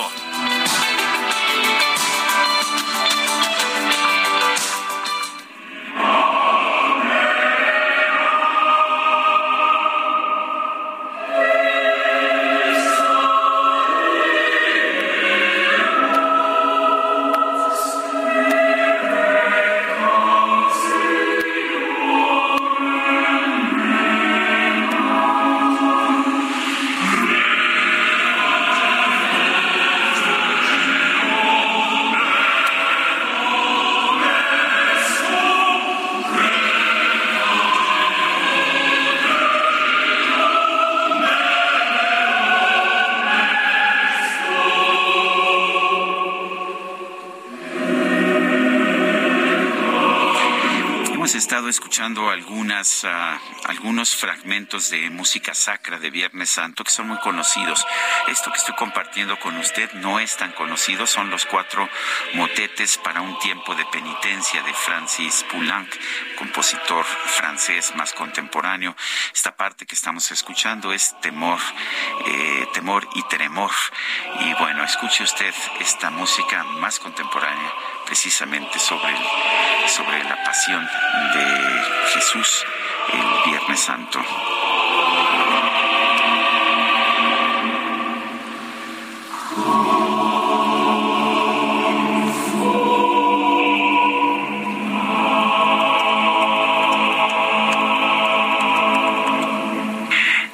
mensajes, uh, tenemos mensajes de nuestro público. Dice, dice una persona, mi hermano que ya murió, maestro concertista de órgano y clavecina, amaba la música de Bach, me compartió este mensaje. Dios mandó a los músicos clásicos al mundo para enseñarnos cómo se toca la música en el cielo. Soy Marilú Vera, saludos. Marilú, qué bonita, qué bonita pensamiento, qué bonito pensamiento nos comparte esta mañana. Dice otra persona, señor Sarmiento, soy la señora Vadillo. Le envío un cordial saludo desde la hermana República de Hidalgo, municipio de Alfajayucan, en donde estamos pasando unos hermosos días. Muchas gracias, buen fin de semana para todos. Y Antonio Darbart dice, buenos días, Sergio, gracias por mantenernos informados por lo de Roma y excelente música culta que estás poniendo. Felices Pascuas. Desde el 15 de enero de este año entró en vigor el nuevo reglamento de la Ley General para el Control del Tabaco, con lo que se prohibió la exhibición de productos de tabaco en los puntos de vista. Eh, se dice que esta es una medida de salud pública, pero ¿cuáles han sido las afectaciones al sector? Vamos a conversar con Irán Vera, presidente del Consejo Nacional de la Industria Tabacalera, la CONAINTA. Irán Vera, gracias por tomar nuestra llamada y cuéntenos, pues, cuáles han sido las consecuencias de esta decisión, pues, en, un sector de un producto que no está prohibido, pero que está siendo cada vez más maltratado por las autoridades. Cuéntenos. Muy buenos días, Sergio, y muchas gracias por el espacio. También le mando un saludo a tu audiencia. Y como bien lo mencionabas, las afectaciones que se han tenido a partir de mediados de enero, en donde este nuevo reglamento de la Ley General de Control de Tabaco entró en vigor, pues han sido en diferentes vertientes. Como lo hemos mencionado en diferentes espacios, la industria tabacalera no solo comprende a los productores de productos de tabaco, ¿no? Eh, también es eh, un sector mucho más amplio que viene desde los que crecen la hoja del campo en el estado de Nayarit, los distribuidores de estos mismos eh, productos agrícolas que eventualmente se transforman en, en, productos de tabaco, los centros de consumo, los restaurantes, los bares, ahorita que vamos a entrar en periodo vacacional, también entran muchos de los hoteles, los cuales brindan servicios turísticos, y claramente los puntos de venta en donde se compran estos productos. Estamos hablando de los puntos de venta del canal moderno y del canal tradicional, como los conocemos. Un claro ejemplo, uno, el primero puede ser el tema eh, particularmente de los 7-Eleven, de los Oxos, de las eh, inclusive farmacias en donde se, se venden este tipo de productos. Y por otro lado, el changarro de la esquina. ¿no? El changarro de la esquina actualmente equivale eh, al eh, 40% del ticket promedio del ingreso de productos de tabaco. Y sí nos han comentado que han visto cómo se ven mermadas las ventas de este tipo de productos. Actualmente, si el 40% era un ticket promedio que tenían, han visto una reducción alrededor del 50%, ¿no? Este, ya la gente no llega al, al, de la misma forma, pero por otro lado, vemos que también el centro de consumo ha tenido otras afectaciones, ¿no? Actualmente, Sergio, eh, y, quiero precisar, después de este ingreso eh, eh, existen más de 35.500 amparos dentro del Poder Judicial para poder eh, hacer reversible las afectaciones de esta nuevo, de este nuevo reglamento, no de acuerdo al, a, la Canaco Ciudad de México. ¿Y, y por qué todo, han continuado este tipo de afectaciones? Porque en realidad actualmente el 20% de los restaurantes ya se encuentran amparados, ya están ganando los amparos. Claramente porque esta ley estaba excediendo lo que marca directamente la Ley General de Control de Tabaco y también puntos constitucionales. ¿No? El, lo que yo he visto es que a las tiendas formales les impiden mostrar los productos, pero pues que en, en, el, en el, comercio informal, pues clara, claramente ahí sí se muestran. ¿No es esta una estrategia para informalizar todavía más este comercio? Pues acabas de mencionar. La verdad es que lamentablemente en el producto de tabaco tenemos otro riesgo fundamental, que es el tabaco ilegal. En México, uno de cada cinco cigarros que se consumen, lamentablemente es ilegal, ya sea de producción local o de contrabando, que viene de China, de Vietnam, de algún otro país eh, en donde está, eh, en donde se re, no se regula de la forma en la que se regula en México. ¿Y qué significa ser ilegal? Porque lo hemos mencionado mucho tiempo. Bueno, no cumplir con eh, todos los reglamentos sanitarios no cumplir con las leyendas sanitarias, los pictogramas, no cumplir con un proceso sanitario correcto para su producción y distribución. Y al mismo tiempo, no cumplir con la reglamentación fiscal, la cual al día de hoy, eh, cada cajetilla que se produce legalmente en México o que se importa legalmente en México, cuenta con una huella digital, el famoso código de seguridad, el cual va a poder tener trazabilidad de quién es el dueño de esa marca. ¿no? Hasta el hasta desde el productor hasta el consumidor final. Toda la evasión de este producto, 13.500 millones de pesos anuales en nuestro país. Y si hoy preguntas Este se está incrementando. Estamos actualmente haciendo mediciones de incremento de ilícito porque pues es, es muy probable que se vaya a incrementar. ¿Quién quiere cumplir la ley y quién no quiere cumplir? Los que ya la cumplimos a cabalidad ahorita, pues lo vamos a seguir haciendo hasta que eventualmente no tengamos una decisión de las Cortes. Pero los ilegales no están cumpliendo y ellos están lamentablemente también teniendo una afectación hacia los changarros del país, porque llegan realmente y amedrentan al tendero, amedrentan ahí al changarrero, a doña Juana, a doña Petra, que le dicen, pues si no vendes estos productos el día de mañana te va a salir más caro, ¿no? Y sabemos eso lo que significa. Pues me parece, me parece complicado. ¿Sirve de algo? ¿Tiene sentido el prohibir esta presentación de, pues de este producto? Finalmente el producto es legal, ¿no es así? A lo mejor hace daño, pero yo creo que la gente debe tener la posibilidad de decidir. Y tú lo acabas de mencionar. Los productos que tengan una eh, externalidad negativa, una afectación en el caso de salud, tienen una tasa impositiva especial. Estos impuestos especiales que paga el tabaco son de los más altos del mundo y en México, después de gasolinas, es el segundo más alto. Por lo tanto, sí, es un producto legal, es un producto que en toda su cadena de, valor genera empleos, genera eh, desarrollo económico e inversiones extranjeras también, ¿no? Cualquier sobreregulación, y lo hemos mencionado en varias ocasiones eh, a los diferentes centros reguladores, va a provocar un mercado negro. Y la pregunta realmente es, ¿quién se beneficia de ese mercado negro? ¿No? Porque si, si el gobierno tiene la intención de regular los mercados, pues este lo está haciendo de la manera incorrecta al regular de esta forma. Solo está proliferando que otras marcas, actualmente más de 260 marcas ilegales, se hagan todavía más grandes y más fuertes en el país. Y ese dinero realmente no beneficia a ninguna empresa legal, no paga ningún tipo de impuestos y no cumple con ninguna regulación sanitaria que eventualmente va a afectar a los consumidores de sus productos. Bueno, pues yo quiero, yo quiero agradecerte, Irán Vera, presidente del Consejo Nacional de la Industria Tabacalera, con AINTA, el haber conversado con nosotros. Sergio, cuando quieras, estamos abiertos a esta conversación. Muchísimas gracias. Gracias a ti, son las 8 de la mañana con 44 minutos. Vámonos con el Químico Guerra. El Químico Guerra. Con Sergio Sarmiento y Lupita Juárez. Químico Guerra, ¿cómo estás? Buen día. ¿Qué tal, Sergio? Te voy a hacer la crónica de un ecocidio anunciado.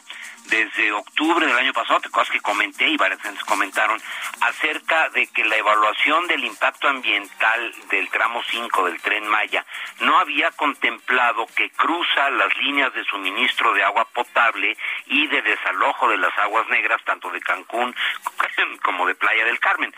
Simplemente no lo incluyeron, ¿no?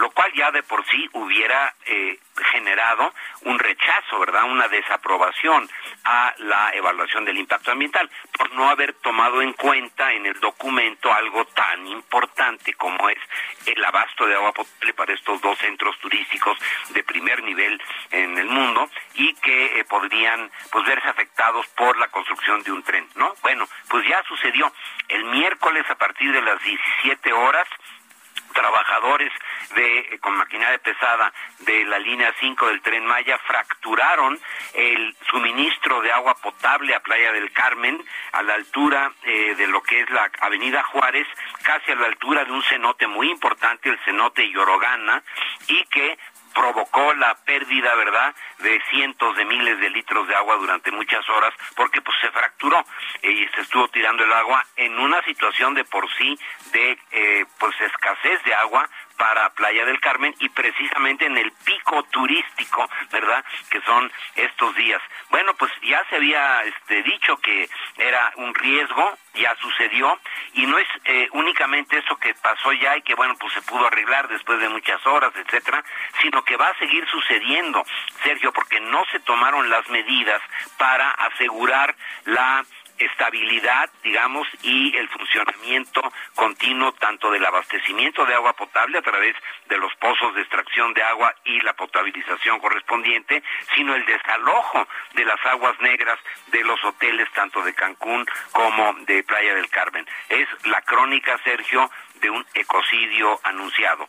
Eh, se reparó esta, esta, esta fuga, pero pues las condiciones siguen las mismas, o sea, simplemente se eh, reparó un daño, pero que el riesgo continúa ahí presente por no haberse incluido este riesgo en los cálculos eh, originales del tren, Sergio. Pues Químico Guerra, como siempre, gracias por traernos esta información y no sé si haya sido una un olvido o una omisión a propósito. Hola. Ah, que no sé si haya sido que se les olvidó poner ah, este detalle de que las líneas del tren Maya corrían por por arriba de pues de, de las líneas de agua potable y de las líneas de drenaje o que pues lo omitieron a propósito para no generar problemas. Pero en fin, el hecho está en que ni siquiera se consideró. Como siempre, te mando un fuerte abrazo, Químico. Igualmente para ti, Sergio. Buen fin de semana. Son las ocho con cuarenta y siete minutos. Tengo aquí conmigo un libro, se llama El enemigo adentro, historia de un secuestro. Y sí, es la historia de un secuestro, pero también es la historia de muchos secuestros. Es una obra que nos dice, pues, ah, ¿Por qué? ¿Por qué estamos sufriendo tantos secuestros en nuestro país? Le- Leonardo Ferrera es periodista de investigación, está en la línea telefónica. Leonardo, gracias por tomar nuestra llamada. Eh, pues sí, tienes un ejemplo, es un caso en particular que es el ejemplo y con todos los daños que esto causa en una familia, pero también nos dices que el secuestro es uno de los delitos con mayor nivel de impunidad en nuestro país. Cuéntanos. Gracias, muchas gracias Sergio por esta oportunidad de platicar un poquito sobre el libro. Sí, te cuento, eh, aquí lo que estamos haciendo es contrastar las cifras oficiales eh, con las mismas cifras oficiales. El presidente en el cuarto eh, y último informe de gobierno comentó que ha disminuido 80% el delito de secuestro en México. Sin embargo, en otras eh, cifras que son oficiales, pues eh, dicen eh, otra cosa. Por ejemplo, el Sistema Nacional de Seguridad Pública dice que el 94% de los delitos de secuestro en México no se denuncian. Eso significa, si nos vamos a los números, que solamente un 6% sí se denuncian pero solamente un 1% eh, eh, se resuelve, es decir, solamente en 1% tienen justicia eh, las víctimas. Entonces, eh, finalmente, eh, estamos viendo que lo que hay es un espejismo.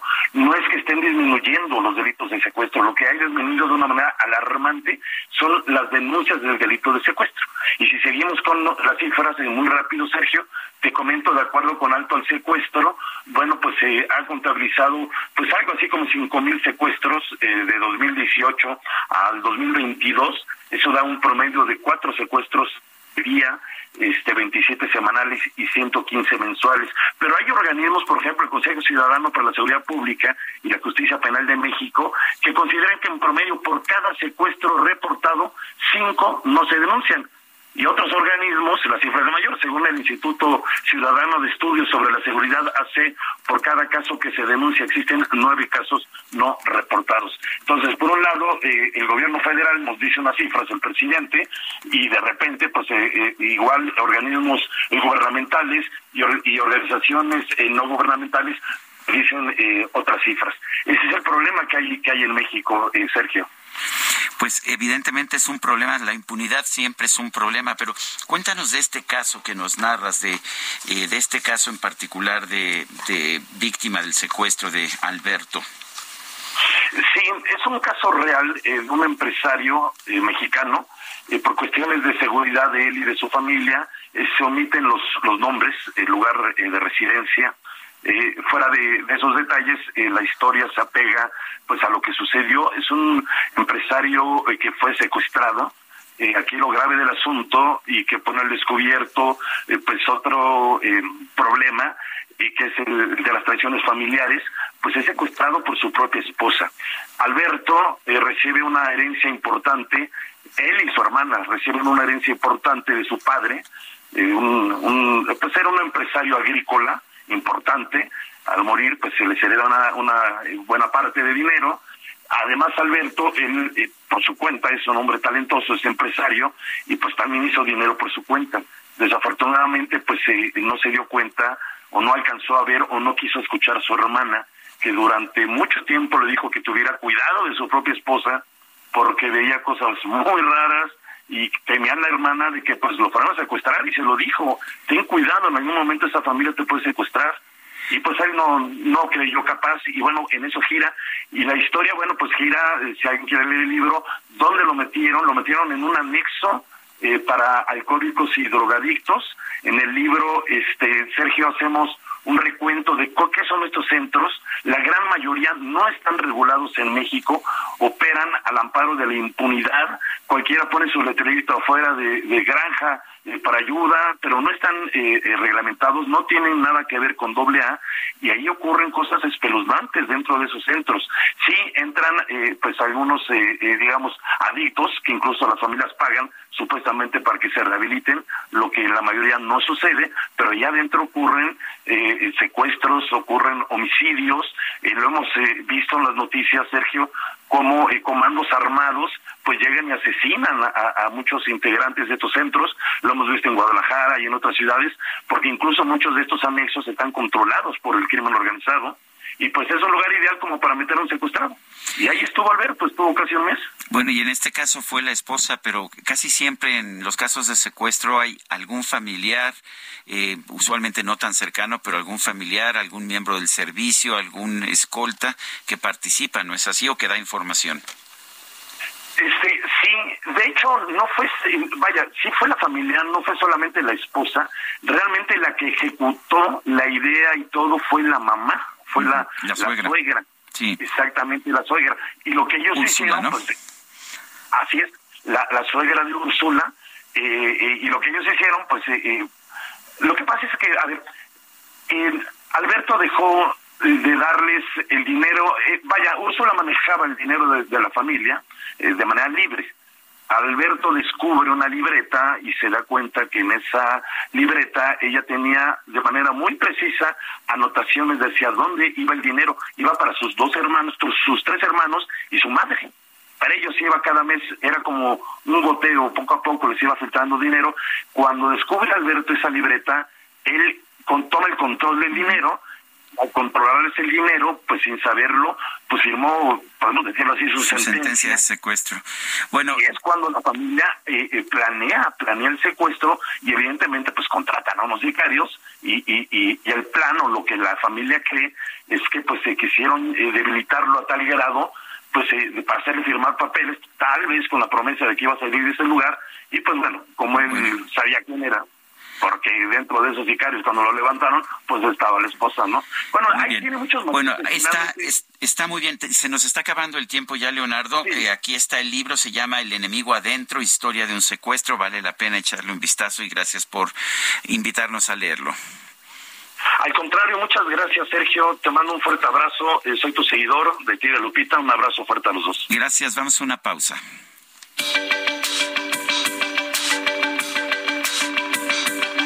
Sergio Sarmiento y Lupita Juárez quieren conocer tu opinión, tus comentarios o simplemente envía un saludo para hacer más cálida esta mañana. Envía tus mensajes al WhatsApp 55 20 10 96 47.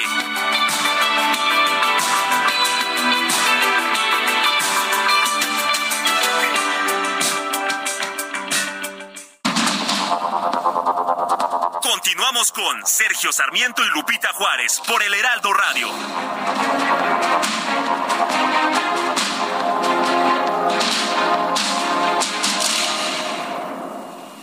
Feria Nacional de San Marcos 2023 presenta Camilo, Ricky Martin, Rod Stewart, Black Eyed Peas, Maluma, Belinda, Tigres del Norte.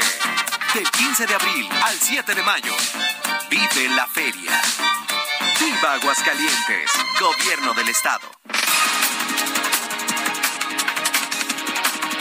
Son las nueve de la mañana con un minuto. Nueve con uno. Vamos a un resumen de la información.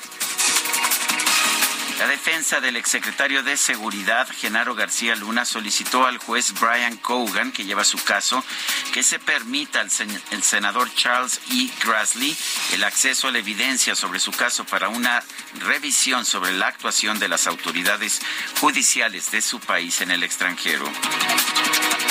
En Zacatecas, un fuerte operativo policial se aplicó la noche de este jueves luego de una agresión armada contra un grupo de jóvenes que estaban reunidos en la vía pública en el municipio de Calera de Víctor Rosales. Este, esta agresión dejó un saldo de cinco personas muertas. Un tribunal de la Ciudad de México decidió suspender la orden de aprehensión en contra de Inés Gómez Montt, girada por el juez de control Alberto Torres Villanueva en 2021, en concordancia con una petición hecha por la Fiscalía General de la República. Dos mujeres israelíes murieron el viernes en un ataque armado en Cisjordania, ocupada tras en la Cisjordania ocupada tras los bombardeos de Israel contra la franja de Gaza y el sur del Líbano, en plena escalada de violencia en la región. La tensión se agudizó esta semana después de la intervención de la policía israelí el miércoles en la mezquita de Al-Aqsa en Jerusalén. Coincidió esto con las fiestas del Ramadán musulmán y de la Pascua judía. Necesito saber si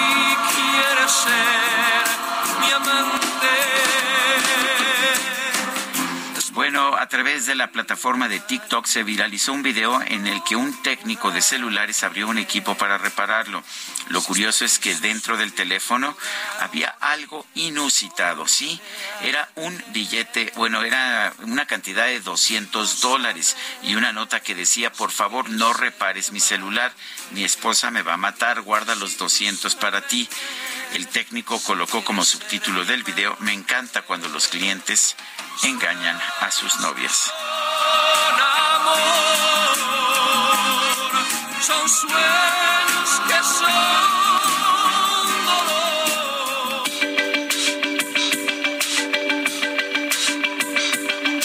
Sergio Sarmiento, tu opinión es importante. Escríbele a Twitter en arroba Sergio Sarmiento.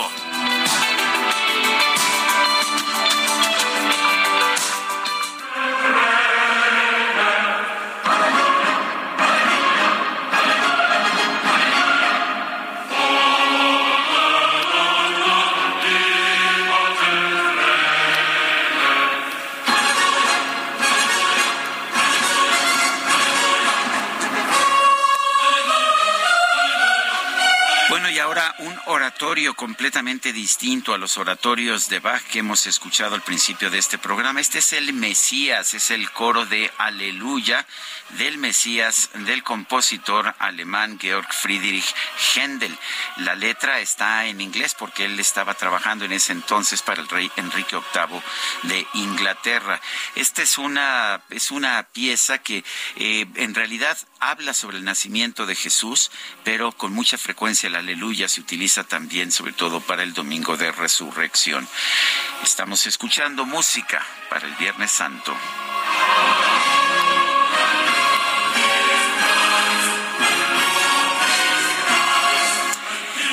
Tenemos mensajes de nuestro público.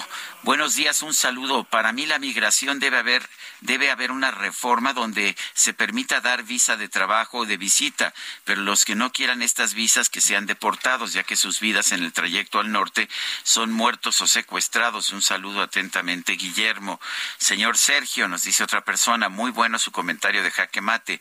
¿Podría hablar más acerca de esta ley del 2008? ¿Quién la puso y por qué no se quita? Gracias por su respuesta, Rosy.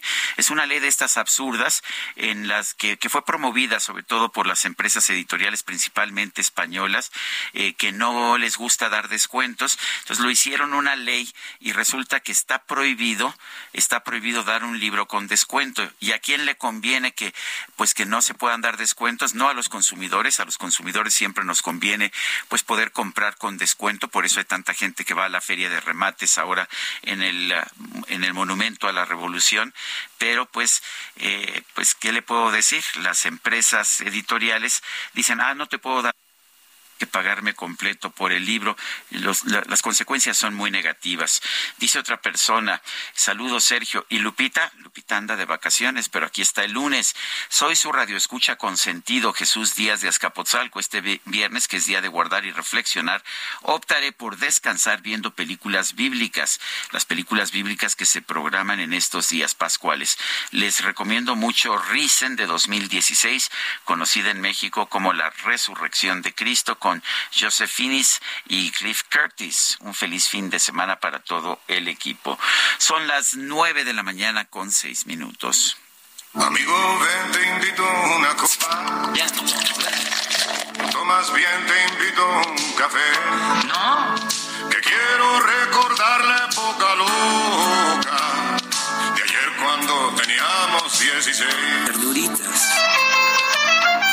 ¿Recuerdas que yo le mandaba rosa? La micro deportiva. Pero la conquistó más tu clave.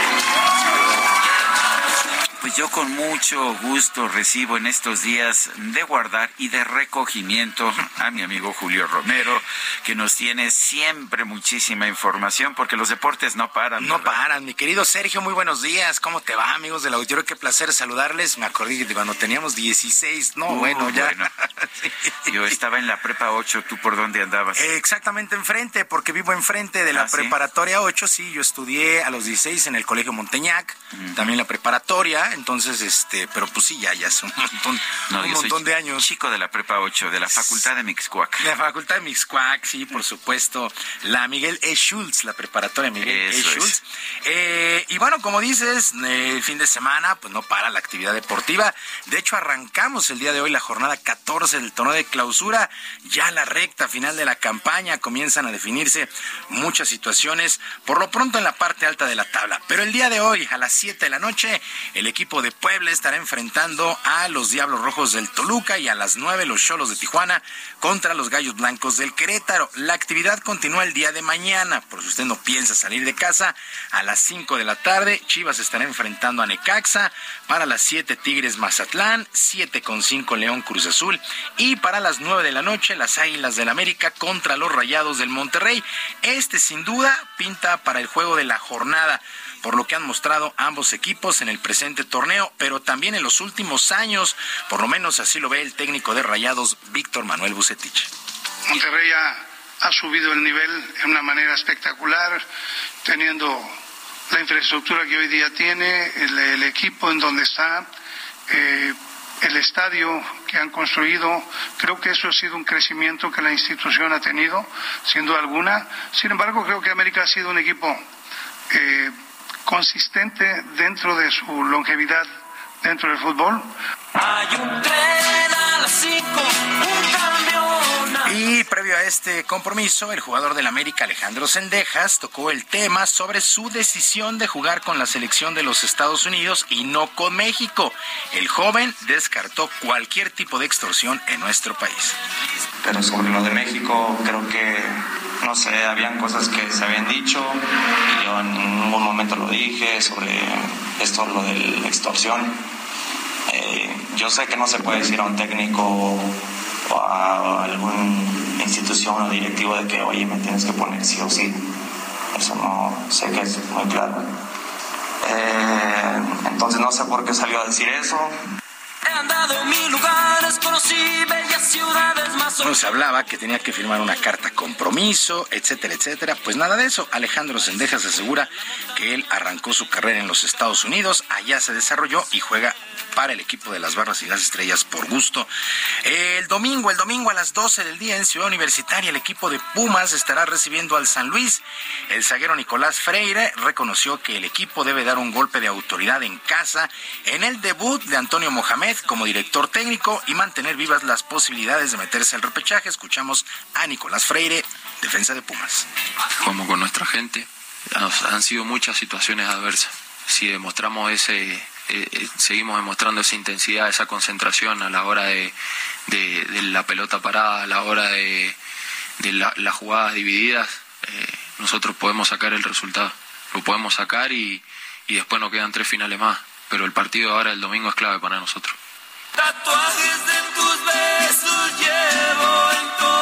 También para el domingo a las 6 de la tarde con 5 minutos, Santos contra Pachuca y a las 8 con 10, el equipo de Juárez contra los rojinegros del Atlas, jornada 14 ya la recta final de la campaña.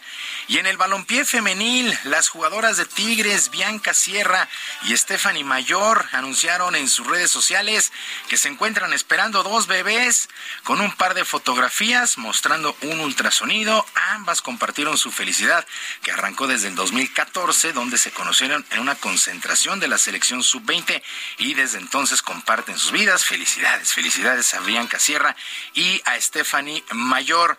Eh, en otras cosas, la selección mexicana de hockey sobre hielo femenil derrotó 2 por 0 a su similar de China Taipei en la pista San Jerónimo aquí en la capital para quedarse con la medalla de bronce en el Campeonato Mundial División 2A apoyados en todo momento por el público local, el representativo mexicano logró culminar con un muy buen torneo. Terminaron con récord de dos ganados y dos perdidos y esta medalla, esta medalla de bronce. Y en actividad en el béisbol de las grandes ligas, eh, pues arranca la temporada, pero ya se ven muy buenos juegos. El día de ayer, las Medias Rojas de Boston vencieron seis carreras por tres a los Tigres de Detroit. En este duelo, el mexicano Alex Verdugo se fue de 4-1 con una carrera anotada. Los azulejos de Toronto, seis carreras por tres sobre los Reales de Kansas City. No jugó Alejandro Kirk para el equipo canadiense. Paliza de los Gigantes de San Francisco, 16 a 6 sobre las Medias Blancas de Chicago. Eh, en un juegazo, los Rockies de Colorado vencieron una carrera por cero a los Nacionales de Washington. Joey Meneses de cuatro nada como bateador designado para Washington. Los Dodgers también continúan ganando 5-2 sobre los Diamondbacks de Arizona. Al momento, el único equipo invicto son las Mantarrayas de Tampa Bay. Seis ganados sin perdido en la eh, división del Este, mientras que en la Liga Nacional, los Bravos de Atlanta tienen récord de 6 y 1. Pues así las cosas con el béisbol de las grandes ligas. Que, eh, insisto, eh, esta reducción con el reloj, la ampliación de las bases, sí le ha dado mucha celeridad a, a los juegos. Ayer, una hora 58 minutos el duelo entre el Águila de Veracruz y los Diablos Rojos en la pretemporada, una hora con 58 minutos y fue 8 por 1 triunfo de los Diablos. La verdad es que están muy acelerados los juegos. Vamos a ver, esto lo hicieron sobre todo para mejorar el público de televisión. Vamos a ver si mejora. Ojalá haya más público. Por lo pronto aquí en la en la Ciudad de México hay una euforia por por el béisbol bastante bastante importante. Eh, el día de mañana los Diablos juegan a las 2 de la tarde pretemporada y boletos agotados, pretemporada y boletos agotados para mañana en el Harp. La verdad es que son buenas noticias por lo menos para el mundo de la pelota. Por eso traes tu camiseta de los Traigo rojos, traigo de los, los Diablos los- Rojos. los Diablos Rojos del México. Vamos a tener la próxima semana a lo mejor a Otón Díaz, el presidente de los Diablos para que nos platique toda la experiencia que es ir al Harp. La verdad es que es muy Me daría mucho gusto. Yo padre. nunca he ido al HARP, la verdad. Iba yo al viejo estadio aquí del Seguro Social. Al Seguro Social, sí, ahí a- Y hace años que no voy al HARP, pero la verdad es que lo voy a, lo voy a tratar. Es una gran experiencia, ¿eh? altamente recomendable, es altamente recomendable.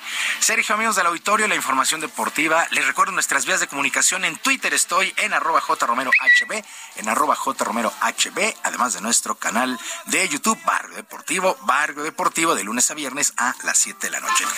No, Que sea... ¿Cómo se ve que mi amigo es barrio? Bueno, Sí. muy bien, Julio, sea- disfruta este Que sea un gran día, un muy buen fin de semana y que por supuesto sus equipos ganen. Bueno. Lleva puro junto a tu cama. Si un día siente frío tu corazón,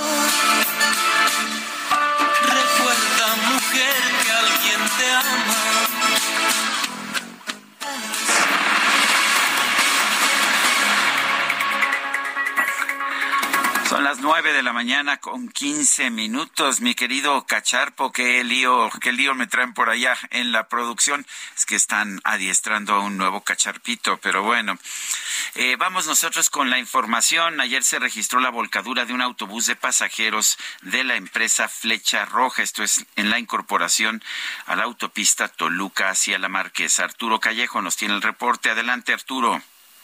La volcadura de un camión de la línea Flecha Roja con número económico 202, registrada la tarde de este jueves santo en la carretera México-Toluca, a la altura de la intersección con la carretera Libre a Chalma, dejó un resultado de tres personas muertas en el lugar, entre ellas dos hombres de 24 y 35 años de edad y una mujer de 55, así como 30 lesionados. entre los que había ocho menores de edad. La treintena de peregrinos fueron trasladados por paramédicos de diferentes corporaciones a hospitales del Valle de Toluca para su atención médica y entre cinco y ocho se trasladaron por sus propios medios, citó una fuente consultada. La unidad quedó recostada, mientras que las personas lesionadas quedaron regadas entre el asfalto. Entre estas hubo varios niños. De acuerdo a peregrinos sobrevivientes, el autobús de la línea Flecha Roja salió de la terminal terrestre de Observatorio en la Ciudad de México y se dirigía al Santuario de Chalma, ubicado entre los municipios de Ocuilan y Malinalco en el Valle de Toluca. Al sitio arribaron elementos de protección civil estatal, bomberos de Huixquilucan y Ocoyoacac, del Servicio de Urgencias del Estado de México y de la Cruz Roja Mexicana. Es mi reporte. Gracias Arturo Callejo por esta información y vamos ahora a las calles de la Ciudad de México. Israel Lorenzana, adelante. Sergio, muchísimas gracias. Ahora tenemos información para nuestros amigos que se desplazan a través de la zona de Churubusco. A partir del eje 6 Sur, trabajadoras sociales y con dirección hacia la zona de viaducto, la circulación en términos generales es aceptable.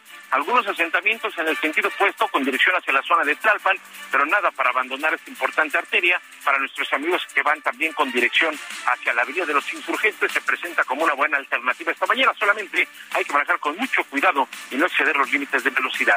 La información que te tengo.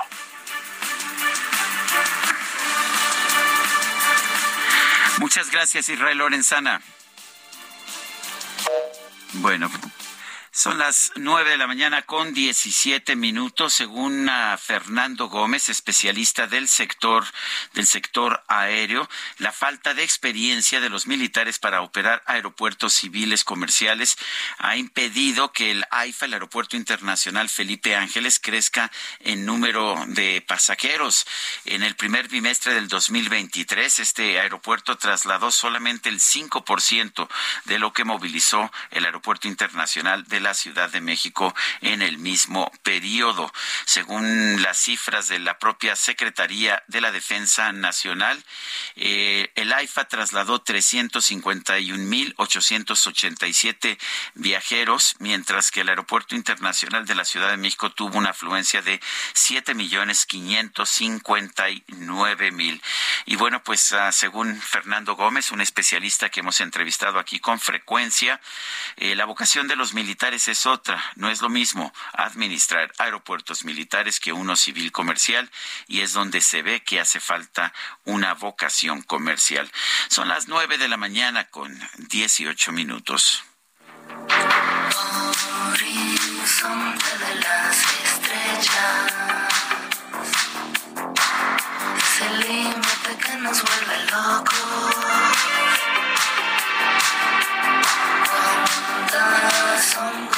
Stephanie Salas nos presenta un nuevo sencillo, se titula Horizonte de las Estrellas, inspirado en una canción de Miguel Bosé de 1984. Stephanie Salas está en la línea telefónica. Stephanie, gracias por tomar nuestra llamada y cuéntanos de este Horizonte de las Estrellas. Hola, Sergio, ¿cómo estás? Muy Buenos bien. días. Buenos días, México. Buenos días, Stephanie. Muy contenta, la verdad estamos de estreno.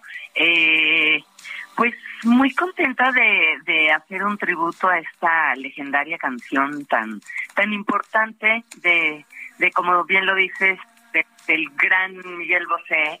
Y en este caso, pues muy contenta porque porque la música para mí significa todo, significa todo en mi vida y, y de esta manera pues siempre estoy regresando a los escenarios musicales, ¿no? En este caso con esta canción que me que me inspira tanto, yo que soy un artista, si lo ves de esa manera, de los ochentas, de los noventas y hoy en día para mí es importante todo mi nuevo catálogo a, a raíz del 2010 denominarlo salas. Hoy, hoy presento la música únicamente únicamente como salas porque también también quiero quiero hacer tributo a esa parte de mi vida al, al lado musical que tengo eh, pues de mi gran papá fallecido el Mickey Salas el grandioso baterista también de, de los 70 si lo vemos de esta manera.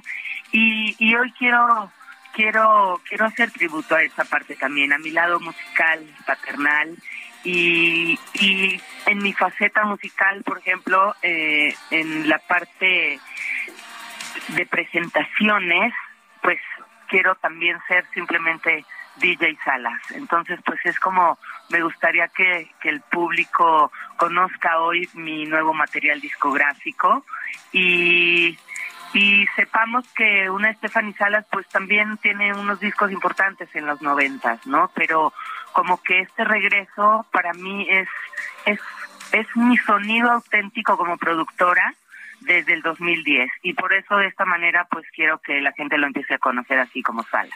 ¿Siempre te has producido a ti misma o has trabajado con otros productores? ¿Cómo, cómo, ¿Qué tan fácil es ser tu propia productora? Bueno, realmente en los noventas colaboraba con Oscar López, que es eh, pues el productor de, de la legendaria Ave María, ¿no? De este tema mío tan conocido, de otros temas eh, como Corazón, eh, como em, No quiero verte, como tantas veces, etcétera, de esos discos de los noventas. Yo realmente lo primero que hice fue un, un cover de Brenda Lee que se llamaba Tonterías eh, de la telenovela de Luz de Llano, Baila conmigo. Entonces, posterior a los discos que, que produje con Oscar López, empecé a producir con Aro Valero eh, algunos temas y después un disco en conjunto con, con Phil Vinal, el, el productor de Zoé. Y de esta manera, pues me empecé como, como a adentrar mucho, digamos, en este negocio desde el terreno musical, ¿no? En donde, por lo general, mi forma de trabajar es con, con productores con los que desarrollo la canción, digamos, con compositores, y de ahí me voy, eh, en este caso, por ejemplo, en Horizonte de las Estrellas, me voy en la colaboración con, con Alan Santos de Centaurus para que lleve la producción a cabo y después me voy a la postproducción con, con Emilio Acevedo, que es el productor de María Daniela. Entonces, pues así, así voy encontrando como el sonido que le quiero dar a lo que hago. Eh, Horizonte de las Estrellas va a estar inscrito en un álbum, en, una, en un trabajo más amplio. Bueno, lo que pasa es que quiero juntar ya posteriormente en un disco completo, pues todo el material que, que llevo haciendo, digamos, desde el 2010, pero también antes de la pandemia, por ejemplo, tengo una colaboración con el cantautor que se llama Ponce. Esta canción se llama Una vez más y tiene un remix. Y después de, esa, de ese tema hice un cover eh, de, de Celly B, que pues también es que como que los covers que siempre saco me eh, fueron una inspiración en mi vida. Entonces este cover que saqué de de Celly B, eh, pues es un cover muy conocido en los 70 que se llamaba Superman. Ese ese cover de Superman tiene un remix. En este caso estoy sacando ahora Horizonte de las Estrellas posterior a un remix que lo va a producir Alejandro Molinari. Y ya después viene un, un tema inédito y digamos que apenas pueda yo lograr concretar un EP completo de unas cinco canciones, pues yo creo que para principios del año que entra sí puedo estar sacando ya un LP, un, un EP, empezando con un EP más amplio. Sí. Pues mi muy admirada Salas o DJ Salas o Stephanie Salas, como sea, igual te admiro. Gracias por conversar con nosotros. Muchísimas gracias. Les mando un abrazote por allá y es un gustazo platicar con ustedes. Gracias. Vamos a una pausa y regresamos.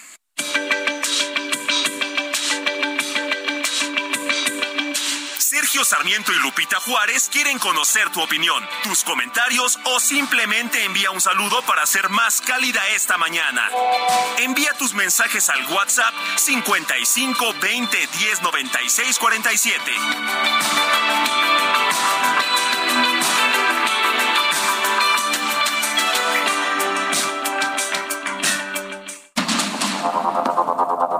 Continuamos con Sergio Sarmiento y Lupita Juárez por el Heraldo Radio.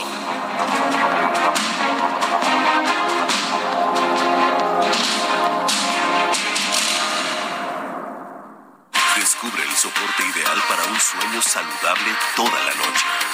Te mereces un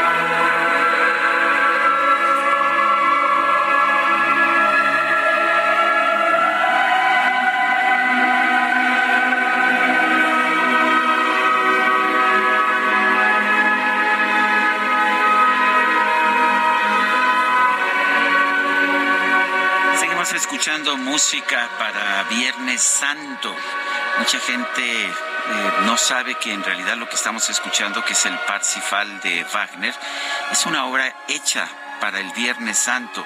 El propio Wagner eh, decía que se inspiró para escribir esta obra en la mañana del Viernes Santo de 1857. Y la obra, de hecho, tiene lugar en un Viernes Santo. Eh, Parsifal comenta la belleza de la naturaleza en la primavera y bueno, pues ah, habla sobre los encantamientos del Viernes Santo. Por eso es una obra que está íntimamente ligada al Viernes Santo. Este es el Parsifal de, Wagner.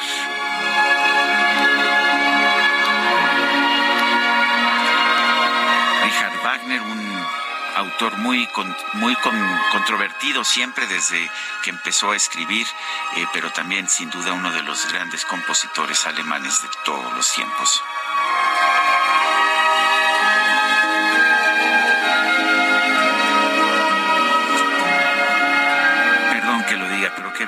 Qué belleza de música.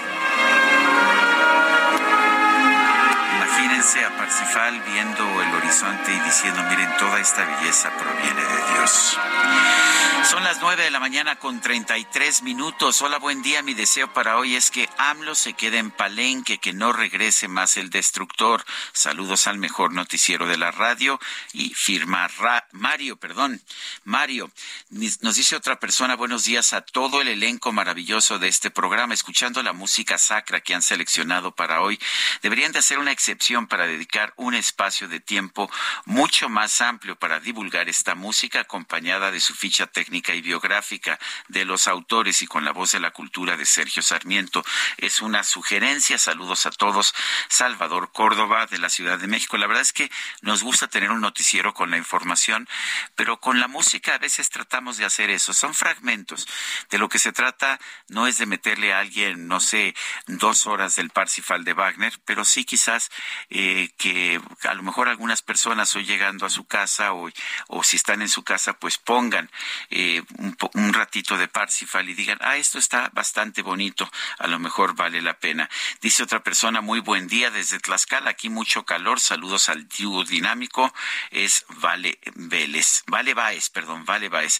Y bueno, pues ah, son las nueve de la mañana con 34 minutos y bueno, pues en plena Semana Santa el presidente Andrés Manuel López Obrador compartió una cita de Mahatma Gandhi, este pues este gran personaje de la historia de la India, el liberador, el promotor de la independencia de la India.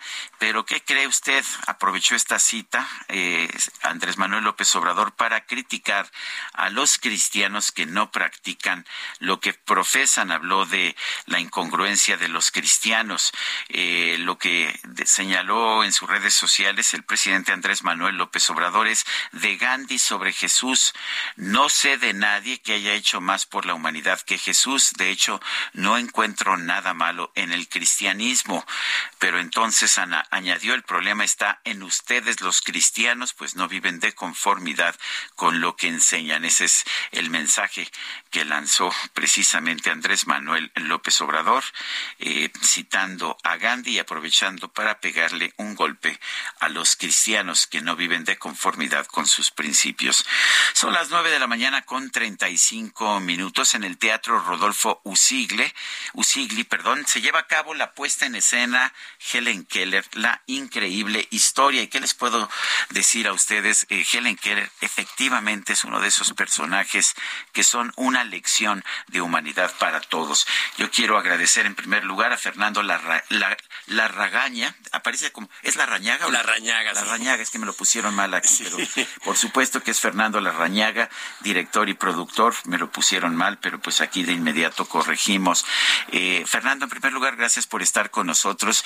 La historia de Helen Keller sí es realmente increíble. Siempre he dicho que si hay alguien que nos da lecciones de vida con toda su biografía es Helen Keller. Cuéntanos de ella en, prim- en primer lugar. ¿Por qué es tan admirable Helen Keller? Porque en 1880 de por sí la mujer era prácticamente un florero en la casa, tenía que pedir permiso hasta para pararse de la mesa después de comer. Entonces la, era muy estricta la forma de vida de aquella época.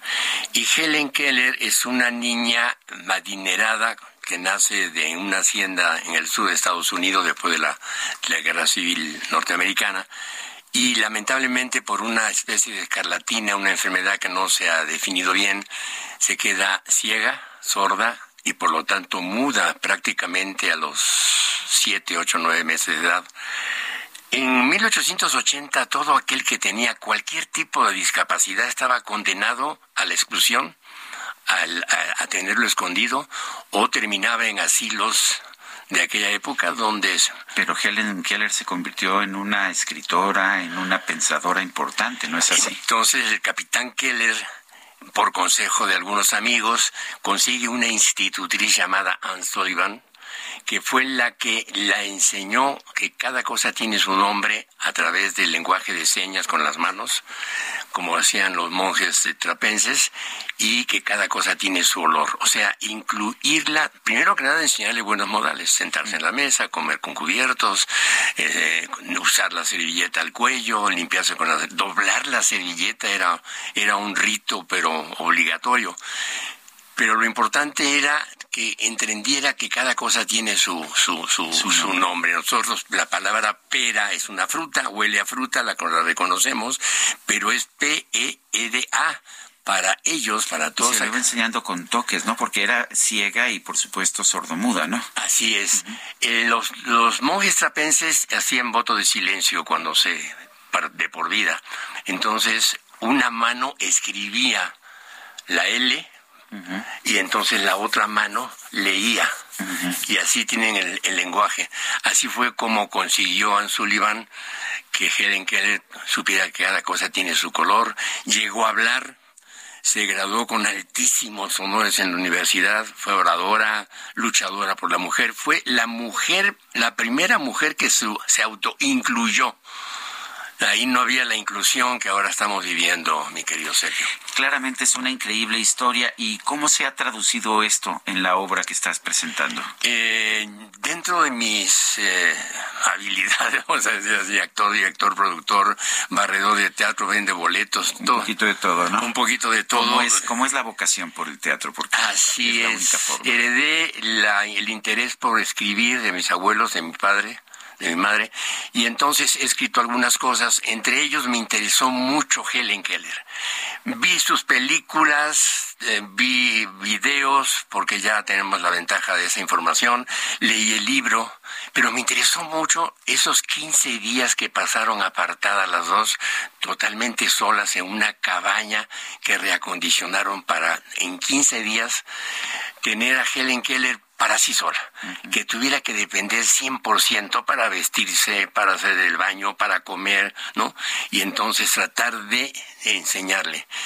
Esos 15 días en la cabaña me dieron a mí la idea de una obra de teatro de dos actos, donde es el encontronazo de dos temperamentos impresionantes, uno semisalvaje, el otro con una paciencia y una capacidad de enseñanza, y así es como se desarrolla la puesta en escena que tenemos, Sergio. O sea, son Anne Sullivan y Helen Keller. Ellas dos en el escenario, sí. ¿Quiénes son las actrices que...? Eh, Patti Larrañaga hace de Helen Keller y hija tuya este es mi nieta. Tu nieta. Hija de una hija Patricia Larrañaga que también está en el equipo de producción y eh, Jimena Larrañaga de otra hija que también se llama Jimena Larrañaga. O sea que es un proyecto familiar. Es un proyecto familiar. Eh, nosotros somos, yo soy la tercera generación de actores en el teatro mexicano. Mi abuelo, mi mamá trabajaron con Domingo Soler, con María Teresa Montoya. Tengo a mis hijos como cuarta generación ya en el teatro, mis nietos, algunos de ellos como quinta, porque nacimos en el teatro y nos cambiaron los pañales en el teatro. Y ahora nació mi primer bisnieto dentro del montaje de la obra y le estamos cambiando los pañales a los camerinos de esta temporada. Pues eso suena maravilloso. ¿Dónde podemos ver a esta obra Helen Keller, la increíble historia? En el Teatro Rodolfo Usigli nos quedan ocho domingos, todos los domingos, ya una temporada de seis meses de domingos a las seis de la tarde. Domingo 6 de la tarde en el Usigli, ¿es el que está en la, en la Condesa? En, no, en Coyoacán. En Coyoacán. En Coyoacán, ¿no? Que pertenece a la SOGEM. Eso es. Está juntito el otro teatro que es el Enrique Lizalde, ¿no? un poquito antes, media cuadra antes de llegar este a, no me acuerdo ahorita la avenida, pero este está en Coyoacán y mm, a partir del 6 de junio nos vamos a pasar los martes a las 8.30 de la noche. Entonces nos quedan ocho domingos con las promociones que todo el mundo conoce para que vayan a vernos, Sergio. La dirección que tengo aquí es Eleuterio Méndez 11, Colonia San Mateo, en Coyoacán, Ciudad de México. Eleuterio Méndez es la cerrada, una cerradita que da exactamente con la entrada al estacionamiento, pero es Héroes del 47, esquina con Eleuterio Méndez. Muy bien, aquí lo tengo ya, Héroes del 47, y la dirección en realidad está sobre Eleuterio Méndez, pero esa es la cerrada, pero... Es Héroes del 47 con toda seguridad. Con Eleuterio. Ahí van a ver el, el, el, el- no marquesina, pero letrero del teatro. Mm. Para mí es un honor, Sergio, que tú me entrevistes, te lo digo con toda sinceridad, periodista serio, soy tu fan. Gracias, Sergio. Y que me encantaría en algún momento, Sergio, fueras a ver la obra. Nos está dando una cosa muy extraña, es un acontecimiento. Yo pensé que podía ser un éxito artístico o, o taquillero, pero es un acontecimiento porque se nos han unido una cantidad impresionante de instituciones que ayudan a los sordos, a los ciegos, a los discapacitados.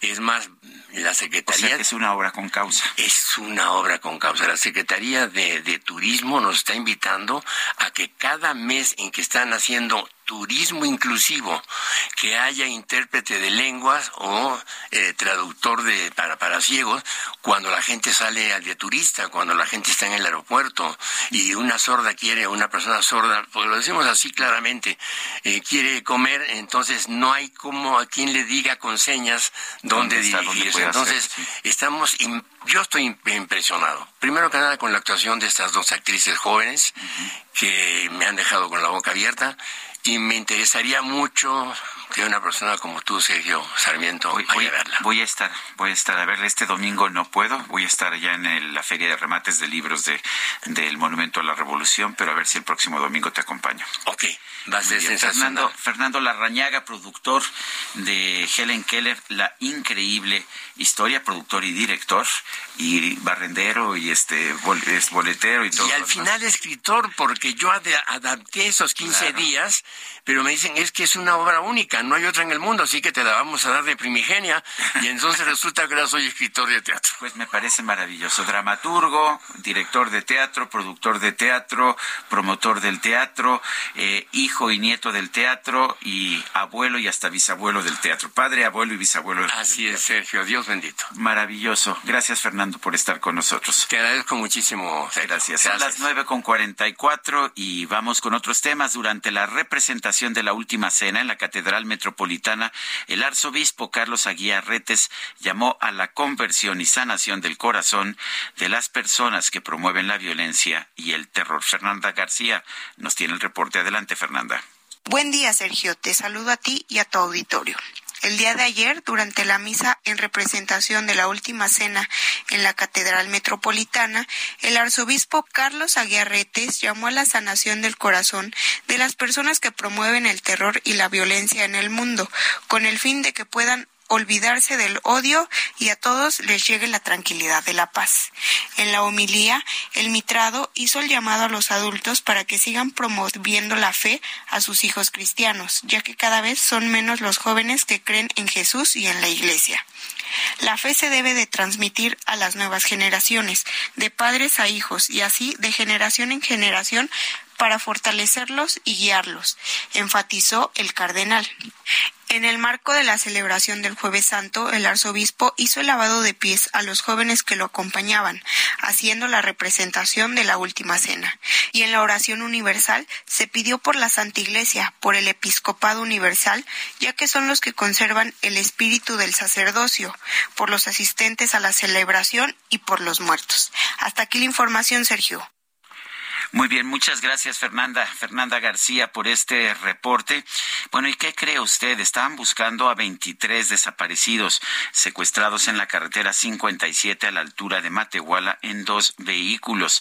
Esto ocurrió el pasado 4 de abril, pero resulta que han hallado a 51 personas víctimas de plagio y robo por parte de la delincuencia organizada. Sí, eh, eso es lo que están encontrando los gobiernos estatales de San Luis Potosí y de Guanajuato, así como el gobierno federal, desplegaron un operativo terrestre y aéreo 48 horas después de la denuncia de la desaparición de 23 personas que salieron de San Felipe en Guanajuato a bordo de camionetas turísticas. Ayer al mediodía, después de que eh, se llevaron a cabo búsquedas eh, con helicópteros, fueron encontrados por lo menos 35 migrantes que estaban abandonados en la zona de Matehuala, es una zona muy seca, muy desértica, muy calurosa. El gobierno de San Luis Potosí dijo que también localizó en esa misma zona de Guatemala 16 personas provenientes del Estado de México que habían sido víctimas de un asalto a mano armada. Los rescatados no han sido presentados públicamente y no se han revelado sus nombres, pero el gobierno de San Luis Potosí dijo que ningún integrante de este grupo pertenecía a los 23 buscados por la denuncia en Guanajuato. Eh, con estos 35 encontrados ayer al mediodía y los 16 rescatados el martes, pues son 51 personas víctimas de delincuencia en la región los que han sido hallados. Pues esto debería preocuparnos. Eh, ¿Cómo podemos utilizar con seguridad las carreteras de nuestro país y con tanta frecuencia estamos viendo estos secuestros, incluso secuestros masivos? Son las nueve con cuarenta y ocho minutos y la decisión de transformar el Instituto Nacional de Migración por la Coordinación de Migración y Extranjería, fíjese usted, no fue bien recibida por la Iglesia Católica. Recordará usted que nosotros conversamos con el padre, el sacerdote católico Alejandro Solalinde sobre este tema, eh, quien nos habló de esta propuesta que está manejando, que está eh, negociando con el presidente Andrés Manuel López Obrador. Pues bien, el padre Julio López, encargado de movilidad humana de la Conferencia del Episcopado Mexicano, dijo que hay un desacuerdo con el plan que presentó el sacerdote Alejandro Solalinde al presidente Andrés Manuel López Obrador. En una entrevista con el Heraldo de México, dijo que lo expresado por el padre Solalinde no ha sido claro. Lo que pretenden con este nuevo consejo es tapar la protesta social por el tema de los migrantes fallecidos en el incendio de Ciudad Juárez. El Instituto Nacional de Migración ya tiene un Consejo Ciudadano.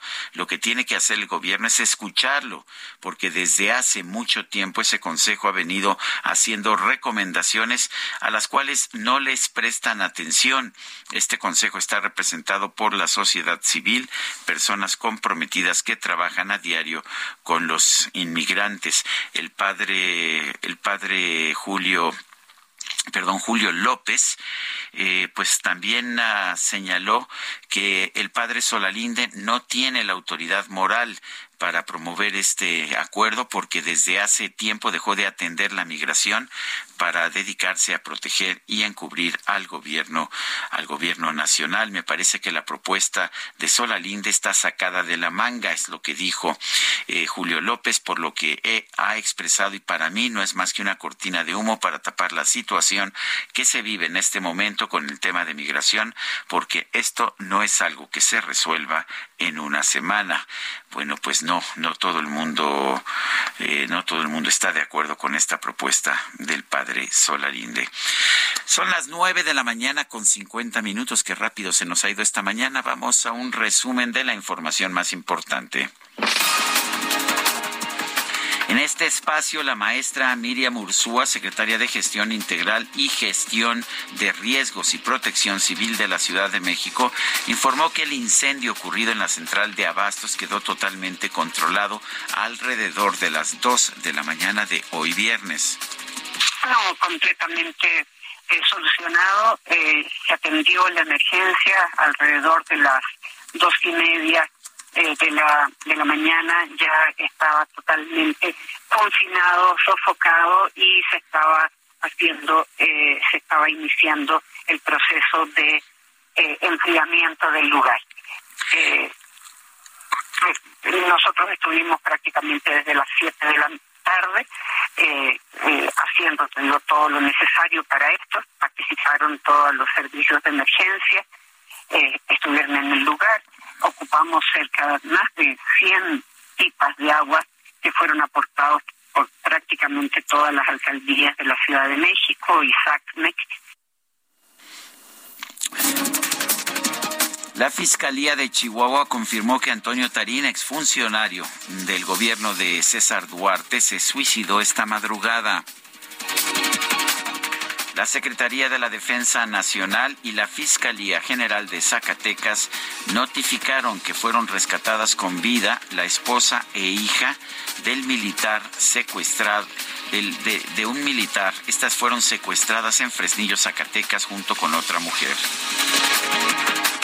Estudiantes de la Universidad Autónoma Metropolitana, la UAM Unidad Coajimalpa, expusieron que ven muy buenos avances en el impulso de una reforma para erradicar las agresiones sexuales, que fue el motivo que los llevó a detener labores académicas desde hace casi un mes.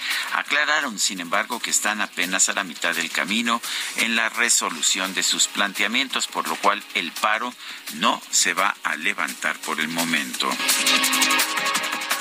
El presidente de Brasil, Luis Ignacio Lula da Silva, va a retomar el próximo lunes su viaje a China, el cual fue suspendido luego de que se le diagnosticó una bronconeumonía bacteriana. Fue en un café donde yo la dejé. Fue en un café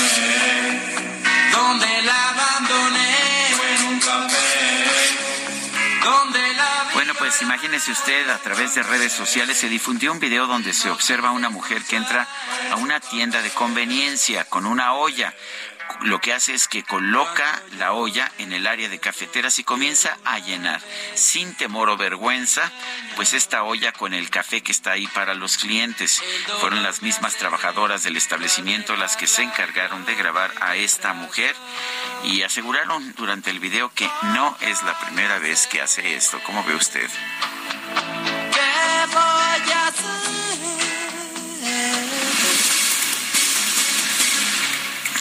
Pues se nos acabó, se nos acabó el tiempo en esta semana. Yo quiero. Ah, no, vamos, todavía no se nos acaba. Pues rápidamente vamos hasta Iztapalapa con Israel Lorenzana. Adelante, Israel.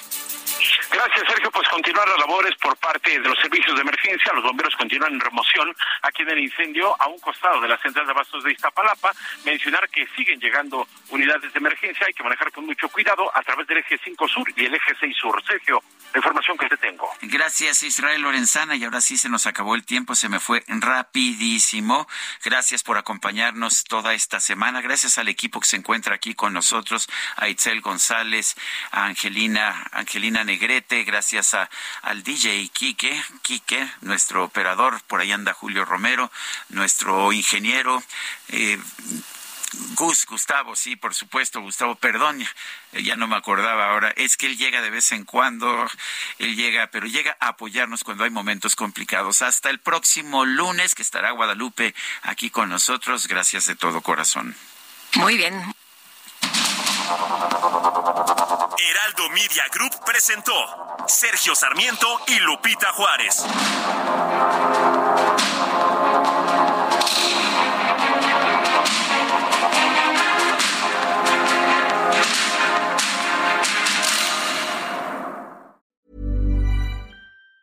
Planning for your next trip? Elevate your travel style with Quince. Quince has all the jet setting essentials you'll want for your next getaway, like European linen, premium luggage options, buttery soft Italian leather bags, and so much more. And it's all priced at 50 to 80% less than similar brands. Plus, Quince only works with factories that use safe and ethical manufacturing practices. Pack your bags with high-quality essentials you'll be wearing for vacations to come with Quince. Go to quince.com slash trip for free shipping and 365-day returns.